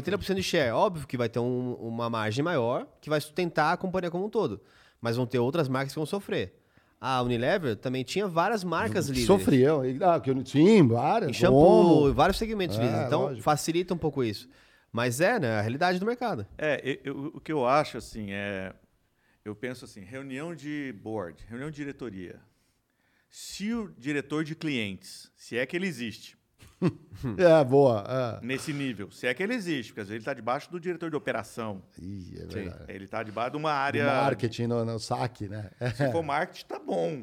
Porque ele está conversando com um cara que está preocupado com a marca, com relacionamento com o cliente, com aquisição, retenção, etc. Aí, se, a- se aquele cara for notícia ruim na reunião, essa empresa não é customer centric. Sim. Legal. Todo mundo tá tentando pregar. Mata o mensageiro, Eu falo né? assim, pronto. Mata o pronto. mensageiro. Aí o cara, puta, chegou. A gente tava aqui falando das mágicas que a gente manteve. Aí ele tá com os relatórios aqui que as pessoas estão reclamando. Tá tudo errado, lote- Porra, você, porra, a gente tava se matando aqui para manter a empresa no trilho você vem com um monte de notícia. Eu falei, não, gente, eu só tô mapeando o quanto de detração a nossa marca tá tendo. Às vezes a empresa não tem o que fazer. Sim. Você falou precisa viver, mas ela tem que ter noção do que está acontecendo. Da escolha. Ela não pode fazer- fingir que não sabe o que está acontecendo. Não pode deixar de ler o que está acontecendo, classificar o que está acontecendo, transformar aquilo em inteligência de mercado. Sim. Porque aí você vai tentar fazer aonde perde menos. Você vai balancear aquilo, tentar fazer melhores escolhas, né? Então, é longe da gente achar que o mundo é fácil, né? Assim, não foi pra gente, eu acho que não é pra... A gente até de morte fomos, fomos, fomos ameaçados. Então, a gente talvez veio no caminho até pior. Mas o que não dá para fazer é justificar uma coisa por outra. São escolhas. Então, se, se a- se os executivos fazem escolhas, eles têm que saber do que eles estão abrindo mão. E, às vezes, paciência. Brasil, 10% de inflação acumulada, 12 meses, custo operacional na Lua, e guerra, e custo de energia. Ok, ninguém... Mas, cara, Tem, coisa, tem decisões e decisões, né? porque É. eu, eu falo assim, quando você pega o pacotinho de biscoito e divide em dois, talvez você venda. E a gente vê que tem marca que testa, né? Ela Aham. faz as duas coisas, ela reduz a embalagem e lança o outro split, assim. É. Embalagem menor, que tem um custo operacional maior, né? Você encher duas embalagens, não sou especialista em Mas, mas tem de isso. produção, Isso é o anjo. aí tem um custo que maior. é o mundo mais de vocês. e O, te- o, te- de- o tempo para você fazer isso é maior, né? Você não Tempo, fechamento, né? É. energia, tem um monte de coisa ali. Mas isso, por isso que eu citei a questão do arroz. O consumidor achou Uhum. bom ter um quilo de arroz, até porque as pessoas estão morando sozinhas, tá? e assim é. vai. Então, de novo, não é nem certo ou errado, é consciência das escolhas. E muita, muita empresa grande, bem posicionada, não tem escuta para a área de clientes. Sim. É, é uma coisa assim, às vezes, às vezes, quando se vangloria, diz: eu tenho um diretor que advoga pelo nosso cliente. Putz, se você precisa de alguém que vai lá advogar pelo cliente, cara, depois vai fazer palestra de customer centric, É. É. people centric, customer centric, sei lá o Que quê. fala Né? isso pra Pô, caralho. não é? Mas, galerinha, deixa aí. Vocês estão. Tem algum produto que vocês consomem aí? Deixa aí pra gente aí. Que, que vocês sentiram alguma redução aí na qualidade ou no tamanho? Porque eu acho que aí começa a surgir o pessoal de palco. Palco? Ah, executivo de palco, executivo de palco. O cara da felicidade, o cara que vai fazer a marca ganhar cases, que vai colocar que ela vai deixar o cliente feliz, que ele vai espalhar um monte de coisinha pela internet mostrando a pessoa sorrindo. Porque, cara, primeiro que eu acho uma, uma baita arrogância uma marca achar que vai deixar alguém feliz. Porque o conceito de felicidade é um negócio assim. Sim, desculpa. muito amplo. É. A gente trouxe o Vinícius Guitarrara aqui pra justamente falar disso. Ó. Ele falou sobre felicidade. É, E- então, né? é. é. É, é legal, tem o livro Delivering Happiness, né, do cara das apps e tal, mas é um ok, é um conceito, porque ali, inclusive, no conceito das apps está o fair play atrás daquilo, não é só encantar por encantar, é um fair play, ali tem um conteúdo de eu respeito você como cliente, tem uma, Sim. um, outra, um substrato ali. Agora, é, tudo é importante. Eu, eu participei de consultoria, assim, dentro de operação de atendimento. Eu lembro que a gente fez uma consultoria que tinha lá a Cleide, que estava para pedir demissão. Ela era uma senhora de uns quase 50 anos, trabalhava no atendimento e começou a ter pressão alta, tal, não sei o que, queria sair. E aí nós demos, na época nós demos cursos para todo o time que ia atender canais críticos, incluindo o Reclame Aqui. E dentro desses treinamentos tinha treinamento de argumentação, Legal. tinha treinamento sobre empatia, tinha, a gente ensinou as pessoas os conceitos de assimilar, de justificar, de primeiro escutar, de conseguir desenhar cenário com a pessoa. Cara, nós estamos falando da pessoa que está resolvendo atrás de entrega. Eu me lembro que eu cheguei na. Eles tiveram um curso durante o final de semana. Quando eu cheguei lá na segunda-feira na operação, ela me abraçou no corredor. E falou: descobri que eu adoro resolver problema das pessoas, eu não sabia como fazer. Então eu não estou descartando isso. Eu acho que isso é importante, essa formação de gente, olhar 360, entender o problema do cara que está na ponta. Mas, cara, se você não tiver operação atrás. Eu vou dar, um, vou dar acho que tem dois exemplos assim que me vêm rapidamente à cabeça, que é varejo, mas assim, um ah, aconteceu na, na Via Varejo. E aí o que aconteceu? Eles receberam duas ligações é, no, no, na- no mesmo time, eu- é, duas reclamações de Reclame Aqui, reclamando que o produto não chegou. Os dois produtos eram bicicleta. Os dois estavam atrasados. Um era uma bicicleta de 300 reais e o outro era uma bicicleta de 15 mil reais. Caramba. ah. Não lembro o valor, mas assim, Aham, ordem tem. de grandeza. Uma dessas bicicletas, 15, 20 mil reais, profissional. Downhill, essas Aí eu coisas. pergunto assim, qual que é a prioridade de você atender? Não tem como saber se você não falar com o cliente. Sim. Não tem como saber. Não tem nenhum parâmetro objetivo, se é de longe, se é de perto, se ele compra mais que o outro. Você não sabe o problema que o atraso vai causar na vida da pessoa, porque o atraso da entrega é um problema da empresa. Eu não sei qual é o problema na vida do cliente. Então, a primeira coisa tem que descobrir qual é o problema. Pode ser aquele, ele perdeu uma prova que tinha no final de semana. Já era. É, Aí o que é. aconteceu? Olha que bacana as duas histórias. Ou ele usa a bicicleta para trabalhar. A bicicleta mais cara era para um cara que era biker e profissional, semi-profissional, esses esportistas de final de semana, mas era uma mountain bike lá top. Ele tinha seis bicicletas. E ele comprou porque era uma oportunidade. E combinaram uma entrega nova para ele, não precisaram mandar outro produto, localizaram onde estava, falaram, olha, foi mandado para um outro lugar, vai demorar quatro dias, cinco dias para chegar. E o cara topou, fim, final feliz. Feliz É. né? Resolveu o problema. O cara, qual o trauma na vida dele? Nenhum. Ele provavelmente não vai deixar de comprar lá porque Sim. aquilo, ok, foi chato, atrasou, tive que entrar em contato, blá blá blá, tal. Talvez o trauma dele foi mais ter que chegar ao reclame aqui do que. Aham. o problema em si. Foi talvez a chatice do fluxo de atendimento. A outra era uma mãe que comprou uma bicicleta da Frozen E era aniversário da filha. que no domingo a Elcia e a Ana iam entrar empurrando a bicicleta no aniversário. Cantando Let It Go no meio da fumaça. Sim. e era uma quinta-feira e a bicicleta não chegou. Ai, ai, ai. O que, que a, a atendente teve a sensibilidade? Falou, não, isso aqui, cara, É temos que mandar. Aéreo. Conseguiu aprovação. Pegaram outra bicicleta, que chama de forçar, né? Aham. Você não é, você não sabe ainda onde está, manda Tira outra. da vitrine. Depois de chegar, você vai lá recolher. É. Você tenta segurar na última milha lá que seja, né? Com-. Na distribuição lá local. Botaram no avião e mandaram. No sábado estava lá. E a mulher ligou chorando, agradecendo a sensibilidade dele, não sei o quê. Um 10 lá no Reclame Aqui. E o legal é que a, a bicicleta que vocês tiraram, ti- teve que tirar da ponta, gerou uma reclamação, porque o cara não, não recebeu, Agora, brincando. agora você acha que você deixou essa mãe feliz?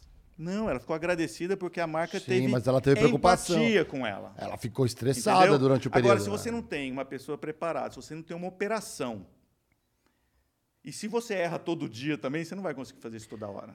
Te- tem uma coisa também que é muito clara, por exemplo, no começo, as pessoas davam tanto. é, tanto não cuidavam do, das centrais, das URAs, etc, etc, etc, dos, das centrais de reclamações que tinham, da, da própria empresa, o saque, etc, que as grandes empresas vieram de fora. É, Então, os, os formulários de atendimento vieram de fora. é verdade. É. E tá instauraram falando. no Brasil que aham. um gerúndio Sim, que não é nosso, porque eu acredito que assim, sim. era Estou, tão estou difuso resolvendo. É. que era tipo assim, era um negócio em inglês traduzido para português errado, Os scripts, né? que virou um script de nós estaremos resolvendo, senhor. Sim, Né? exatamente. É, É. senhor, nós estaremos resolvendo Fala o seu problema. vezes, senhor. É. É, não, é incrível, é E, incrível. e um outro caso que a gente tem é de uma da Americanas, até isso é interessante porque era uma compra de smartphone para o Natal, assim.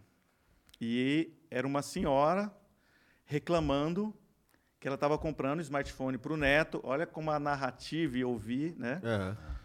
Para os netos, três smartphones não chegaram e era presente de Natal. Quando eles consultaram, eles perceberam que essa pessoa só comprava online no Natal, só comprava eletrônico e sempre três nos últimos dois ou três anos. Ela só comprava online americanas para dar de presente para os netos. Os caras pegaram o carro e saíram do Rio e foram até Macaé e levaram o telefone para ela. Olha só. Isso não está em lugar nenhum. Isso não está na internet. Eles não se orgulham, não. Eles falam, cara, a gente não pode. É Falhar, o contrário. Você entende por que, que eu comecei com essa coisa dessa meio arrogância, deixar as pessoas felizes? né? Pô, você vai deixar a pessoa feliz no resort, a hora que ela chega, jogar um monte de flores e drink. E aí, beleza, você está contribuindo com aquele momento que ela planejou, porque não é você também. Ela tem que ter um estado de felicidade, não é isso? Mesmo quando você fala do colaborador, a gente tem que ter humildade e dizer que as pessoas são indivíduos complexos que têm suas próprias coisas. Então, eu não gosto muito desses jargões, porque isso vem de bem, vem de palestra, vem de treinamento, mas no final da conta, você vai ter que falar sobre plano e controle, você vai ter que falar de gestão de tempo, você vai ter que falar, vai ter que falar custo operacional, taxa de erro. Aí você vai lá nas operações, está cheio de engenheiro metrificando as coisas. Então, é, é- também parece uma desconexão, né? Assim, então eu, eu sou bem eu, eu sou bem crítico mesmo, assim, falei, cara, sandália da humildade, no fim a empresa errou. E tem um estudo da, que, que fala sobre o índice de esforço do cliente, universidade, feito na Universidade de Harvard há mais de 15 anos atrás, que mostra, feito mais de 200 mil consumidores nos Estados Unidos, o que, que fidelizava o consumidor? Eles percebiam que o CSAT, lá, a satisfação de compra, aquela avaliaçãozinha da loja, ou o review, não, não, não, dá- não garantia recorrência. E começaram a procurar nos clientes recorrentes qual era a coincidência. Era a resolução rápida de problema. Isso tem a ver com a mente humana. Quando você sabe que você tem um lugar, que você tem pouco trabalho para resolver problemas, você está menos disposto a experimentar um lugar novo, onde você pode até não ter problema. Sim. Sabe aquela brincadeira que a gente fala assim, putz, eu corto o cabelo sempre lá, pô, toda hora eu tenho que falar para ele não cortar assim aqui ali, mas, pô, mas eu vou lá há 10 anos, cara, ah, não quero cortar em outro lugar, porque eu não sei se o cara vai acertar ou errar meu cabelo. Então, essa é uma tendência humana. Então, as empresas têm que fazer muito o esforço para que as pessoas façam menos esforço para resolver o problema. E esse é o, a gente estava falando no começo do Reclame Aqui. Eu coloco uma reclamação e alguém me liga. Sim. Meu esforço foi de sentar na frente do computador, no smartphone e preencher uma reclamação. Depois disso, virei cliente. De volta. Que legal. A gente tem um ritual aqui, que é a nossa bolinha de elástico, né? Todo É. mundo fica surpreendido aqui no início. Fala, "Que que é isso? Eu fazer com olhando isso?" aqui, falei, que que... Isso é como se você resolvesse uma reclamação Exato. que é. te- instantaneamente, assim como a experiência não teve problemas. Não, Não tem, teve é um problema. toque de não ter reclamações. É. Na verdade, eu critiquei se a gente tivesse aberto seria um. A gente estaria indo ótimo Eu, eu espero que a gente abra em breve, porque a gente não tem tantos produtos ainda. para oferecer, né? A gente ai- ainda tem um, um- o que é o nosso produto, né? Que é a nossa sessão de membros ainda é, é bem pequena, a gente está fazendo É. coisas experimentais. Então, gente, antes de reclamar, é, no Reclame Aqui, manda mensagem pra Bia. É. Tá, gente? Ela Bia é resolve o direto. fonte de soluções aqui. Reclame ó. Aqui chama Bia. Legal. Então, Por favor, falem com ó, ela que ela ajuda a gente, tá, em gente? qualquer lugar aqui, ó. Não tem problema. Essa daí vai ser. E o ervilho aqui eu vou sortear aqui pra galera ali. Aí. Pro, pros... Vamos botar aqui de novo aqui, ó. Obrigado. O... Estamos na parte é, é, final do programa. Eu queria explorar uma última pergunta que é em cima da Black Friday, que é um evento grande, tem muitas vendas. E-commerce cresceu muito no país, né? Então, às vezes não tem. Às vezes o pessoal, você falou, por exemplo, Americanas, tem e-commerce, mas tem loja física. Eu tenho certeza que às vezes o pessoal recebe alguma coisa, problema, vai na loja física, se sente mais confortável para trocar. Mas e-commerce é um negócio assim, não tem, né? E não existe. Teve muito golpe também. O que, que, cê- que, que aguarda aí na Black Friday é, do lado de vocês? É, Black Friday esse ano vai ser um desafio. A gente fala, é, a gente está acreditando muito em, em adicionar serviço, porque não vai, não vai ter muita condição de ter agressividade e desconto. Aham, Então a gente já está aí com os preços muito espremidos, as margens do varejo muito espremidas. muito mesmo. Então a gente tem é, conversado com alguns, alguns varejistas também, até empresas de serviço. A ideia é tentar melhorar essa experiência entregue num pacote de serviço. A entrega pode ser parte disso, mas podem ser combos, pode ter é, garantias, extensões, uma série de coisas. O que a gente fala sempre, cara, é assim, ó, é, Black Friday é igual, sabe quando a gente está chegando no, no verão e a gente resolve que tem que emagrecer 10 quilos 15 dias antes? Não adi- é. Cara, assim, e- esse é o maior erro, né? Então a gente pegar a história da Black Friday no Brasil, porque a Black Friday no Brasil era uma Black Friday brasileira. O Brasil não tem estrutura tributária para ter Black Friday. Sim. Não tem como você sacar o, o custo de imposto que está ali dentro. Você não tem como dar 70% de desconto numa coisa de verdade. Ou você está queimando estoque, né? ou aquele desconto não é verdade. Então, as primeiras Black Fridays, duas, as três primeiras, era, era a ideia da Black Friday dar tudo pela metade do dobro. Né? É. Aham. Então, e o consumidor foi aprendendo a olhar isso, e, e é real. A gente pesquisa, esse ano também a gente vai começar a liberar as pesquisas a partir de agosto. A gente começa a pesquisar, o consumidor já está pesquisando o que ele vai comprar na Black Friday, cara. Das coisas de maior valor. Né? Então, ele chega lá, ele sabe o preço, ele sabe se está subindo, se está baixando. E aí, e tinha muito problema de tecnologia. Então, na primeira, nada parou em pé. As empresas desmontou os sites, não funcionava nada. Na segunda, formou fila. Os Ó. e-commerce tinham fila. Você chegava para. não conseguia chegar no pagamento. Depois, a terceira teve problema de pagamento. Muita gente chegava, punha no carrinho, não conseguia. Os meios de né? pagamento ainda não estavam é, integrados, digitalizados o suficiente. E aí começou a evoluir. Então, as empresas foram criando mais estrutura para isso. Né? E isso começou a melhorar. Só que o ano passado foi interessante, porque o, o ano, é, o, o ano de, o ano anterior teve muita venda, principalmente de notebooks e, e devices como iPads, i- é, tablets e celulares, por causa da pandemia. O ano passado, o que, que aconteceu? A inflação começou a apertar as pessoas, o medo, e a gente também percebe isso nas nossas pesquisas, com o aumento do gás, primeiro, e depois o iníciozinho da, da inflação surgindo ali, e aí as pessoas ficaram com medo de comprar. Então ela foi uma, a gente falou, foi a, a Black Friday do Kit Kat e do Cheetos, sabe? Então se eu entrava na- nos marketplaces, cara, a promoção era esse tipo de coisa, shampoo, papel higiênico, Caramba. a Black Friday de, de, de mercearia, que a gente falou, foi o ano passado. No ano anterior, teve aquelas promoções cruzadas de serviço, que a gente falou que nas, os hambúrgueres foi o, o desastre, sim, lembra? aham. Ninguém Sim. conseguia resgatar os vouchers, não funcionou nada, explodiu de reclamação. Foi a primeira tentativa de juntar serviços, né? Com, com produto. É. um produto, numa, numa oferta. Esse ano, a gente acha que vai haver uma certa cautela, sabe? Todo mundo precisa vender, então também não vai ter, assim, total falta de promoção. Ninguém pode se dar o luxo de girar estoque para o ano que vem, assim, está cada vez pior, mas os estoques estão diminuindo. Sim. Você pode ver que, principalmente, os, os, os grandes varejistas vão colocar tudo em marketplace, vão apostar muito no pequeno, Ó. vão estocar as linhas que sabe que vende muito, então é, o- os eletrônicos devem ficar na mão do 1P, né? Que a gente fala assim que é o produto do próprio da própria marca, então aquilo que a própria Americanas vende, a própria Magalu vende, a própria da Fit que faz com roupa, todo mundo hoje é marketplace, né? Sim. Depois tem os sellers ali, eles vão apostar muito nos sellers. Aí os sellers entra a complexidade. Seller que não faz fulfillment, ou seja, o estoque dele não está Uhum. no operador logístico do marketplace. Ah. Esse cara você tem que ir lá buscar Uhum. na, Retirar, no né? CD dele ou É. na loja para levar até o cliente. Então, deve haver restrição nas ofertas de forma geográfica. Interessante.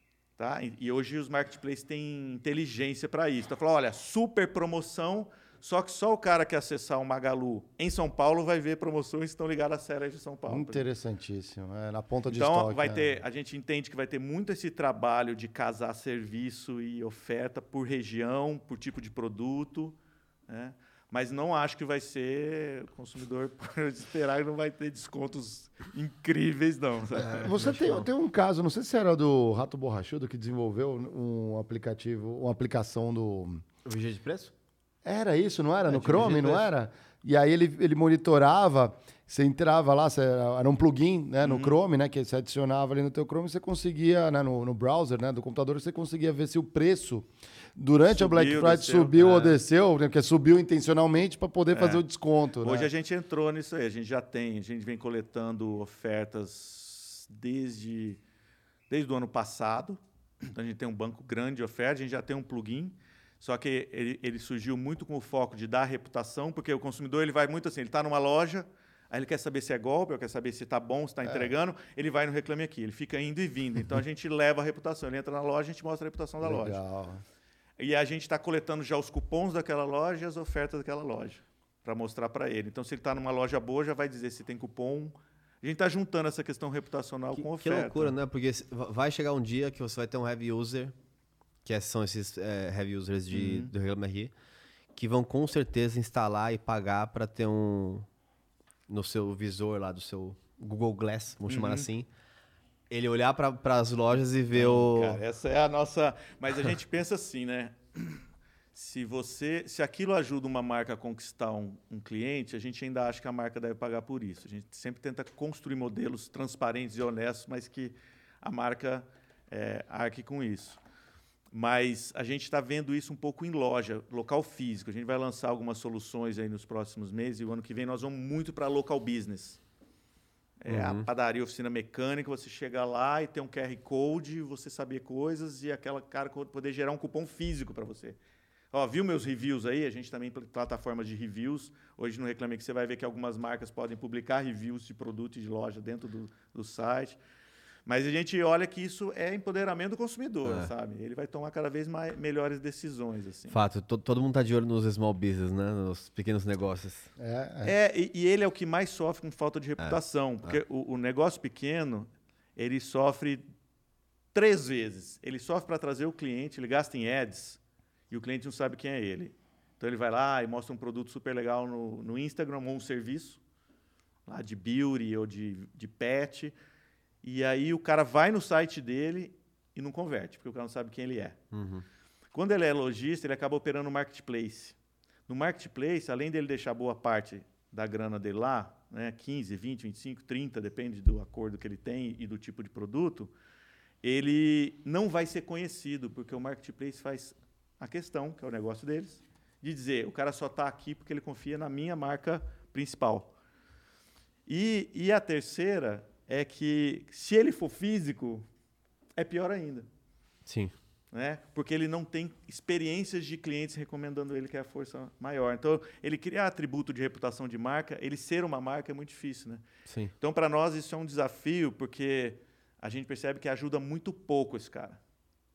Ele, tem, ele normalmente não tem reclamação no Reclame Aqui, ou ele tem pouco, ele não consegue ter índice. Então, a gente começou a olhar como é que a gente constrói, a gente estava pensando num projeto de certificação disso, vai começar com, com um produto free. A gente quer gerar essa cultura de atendimento, eles também precisam entender. Tem muita gente que acha que todo cliente que reclama é chato. Né? Esse é um, é um plano que a gente está indo com força aí para o próximo ano. Muito legal. Show de bola, vou te dar uns presentes lá, aqui, Ó. ó. Convidado vem e ganha presente também. Aqui a nossa caneca vintage do Critique aqui, né? É, e um Felipe Mídia. Eu acabei de entrar aqui para ver se eles tinham reclamações, tá isento aqui. Felipe Mídia é um, Opa, é um é- hidromel aqui, hidromel da, Ah, da casa. Ó o Ganhou prêmio- o prêmio. pontuação internacional ali, ó. Ali, tá ali atrás tem uma plaquinha. Quem tá no estúdio aqui consegue ver. Muito legal. Ganhou Obrigado, premiação internacional, o, o- o Felipe Mid. Vou dando, um- enquanto isso, olhando aqui a galera, quiser mandar belinha aqui, quem tá escutando, tá no chat, eu mando o salve final aqui, né? O Henrique tá aqui, ó, ele mandou um salve, salve família. É, o seu Domênico tá aqui, ó, falou, chegou tarde e tá aqui, hein, ó. É, salve aqui. O, o Aventador mandou um recado pra você aqui, meio polêmico, hein? Ele falou assim, ó, Geiger, a IAS do podcast, do podcast Vênus tá cobrando CEO, hein, ó. Usa roupas muito bregas. Sacanagem, hein, ô Aventador? Precisa ver isso aí. Aventador, Ó. por que, que você não indica uma grife ali e fala, passa o feedback ali? Patrocina ela, pô. Cara, primeiro que moda, exatamente, moda é uma escolha, Moda- né? é, exatamente. Eu tô de... Você acha que eu tô bem vestido? Você acha que o Geiger tá bem... O que, que é bem vestido, né? É. O que, que é brega? Não sei aqui. Ó. Vou... vou- Sacanagem, hein, ó, Felipe. Mas eu, mas eu vou falar, eu vou ver com alguma marca, se alguma marca não quer dar um rebranding aí, um up. Não é? né? A gente fez um rebrand na nossa marca. O pessoal achava que a gente tinha uma cara de. O nosso logotipo era de uma, de uma firminha, mas era essa a intenção. A gente falou, não, então vamos modernizar. Aí, como a gente fala das abelhas, virou essa coisa da colmeia, a gente fez um rebrand, escutando a galera também, né?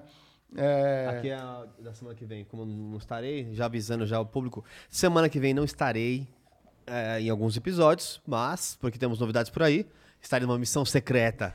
uma missão secreta. Não é tão secreta, eu vou revelando dia a dia os passos do Geiger no, no Instagram. Não Ele vai- gerem reclamações, por favor. É, você- você vai fazer um Porque tour, estarei né? de volta depois de uma semana, É isso com aí. muitas novidades, espero. É, salve pro Frederico, salve pra ABC Fernanda, que a gente cobrou ela, ela assistiu, ficou chateada, falou: "Uh, no- Nossa, eu não, não tava presencialmente, mas estou aqui comparecendo. Eu sei, Fernanda, que você assiste o programa, a gente brinca com você, mas você é uma fiel uh, abelhinha, uma- no, no neologismo, uma zangoa aqui, né? No- o Olavo Alves, ele mandou assim, ó, Edu Neves é fera, reclame aqui, tem um enorme impacto social em benefício da sociedade. Salve aí para você também aqui, o Felipe Aragão também mandou.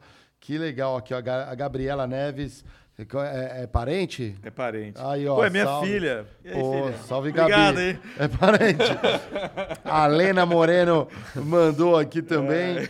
Show de bola aqui, ó. É, Edu, recados finais pra galera, quem quiser entender um pouco mais do Reclame Aqui, quiser trabalhar lá também, a gente abre aqui, o, o espaço é In- teu. inclusive, vi que você vai estar no Digitalks, né, também na, daqui a É. duas semanas. Pode falar também do, do evento todo. É, a gente vai estar no evento do Digitalks. A gente vai estar com stand lá também. Eu vou estar palestrando no dia 25. Legal. né?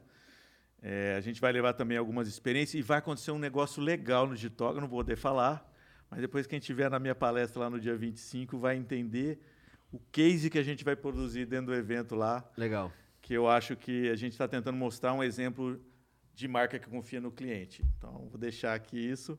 A gente também tem. é, é, a gente o, você falou de trabalhar lá, a gente está com super orgulho, que é o segundo ano que a gente foi aprovado no Great Place to Work. A gente está aí nos, no ranking das 100 melhores em tecnologia também, concorrendo aí.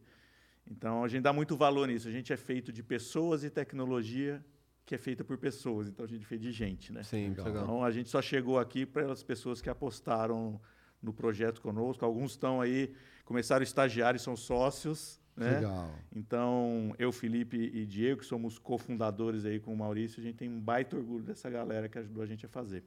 Muito legal. Muito legal. É, galera, semana que vem uma semana bem picante aí, bem quente aí, com gente poderosa aí do meio. Tô- é, o Alfredo Soares aqui, ó, cofundador do G4 Educação, a gente vai falar de e-commerce e vendas aí.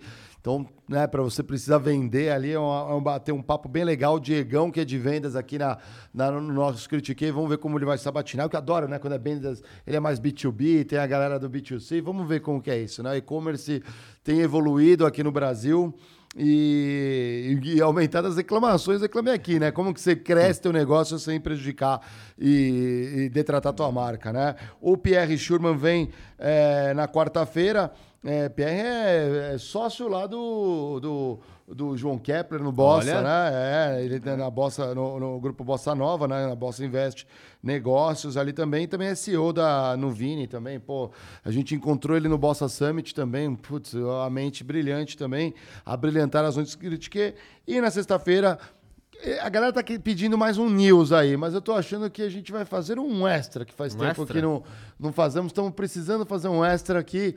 Que sabe que os zangões aí vão saber de antemão, as abelhinhas ali vão saber de antemão que a gente vem. Inclusive você é um membro, critiquei ali. Dá a sua opinião, o que, que você quer que a gente fale? Pode ir lá, dá a sua opinião. Não adianta depois ir, ir no Reclame Aqui e falar, pô, eles nunca falam do assunto que eu quero. Né? Aproveita Já a deixa o like, comenta, compartilha, manda no Zap, manda no Telegram, manda em todos os lugares da nossa live. É isso aí, da, da- do, nossa, do nosso é, Critique Verso. O News, principalmente, né? Porque o News ninguém as pessoas não conhecem ainda. É, isso e tá aí. ficando os cortes muito legais, inclusive, lá no nosso canal de cortes, que a gente não fala muito, a gente não fala há quase um ano, a gente não fala dele. E agora o nosso novo foco é o canal de cortes. É isso aí, galera. Se você já está escutando a gente aqui e ainda não segue o canal de cortes, segue lá que vai vir coisa que só vai aparecer lá, hein? Você vai ficar por fora. Pô, muito obrigado, Edu. Muito legal o papo, assim, ó, bem curioso aí, cada história bacana. E vou botar aqui na tela final aqui, ó. Vamos lá, Gaia. Pega um aqui para você também aqui, ó. Fecha aqui na gente aqui, até uma geral dois aqui, ó. Geral dois aqui, ó. Pedrão, solta a vinheta.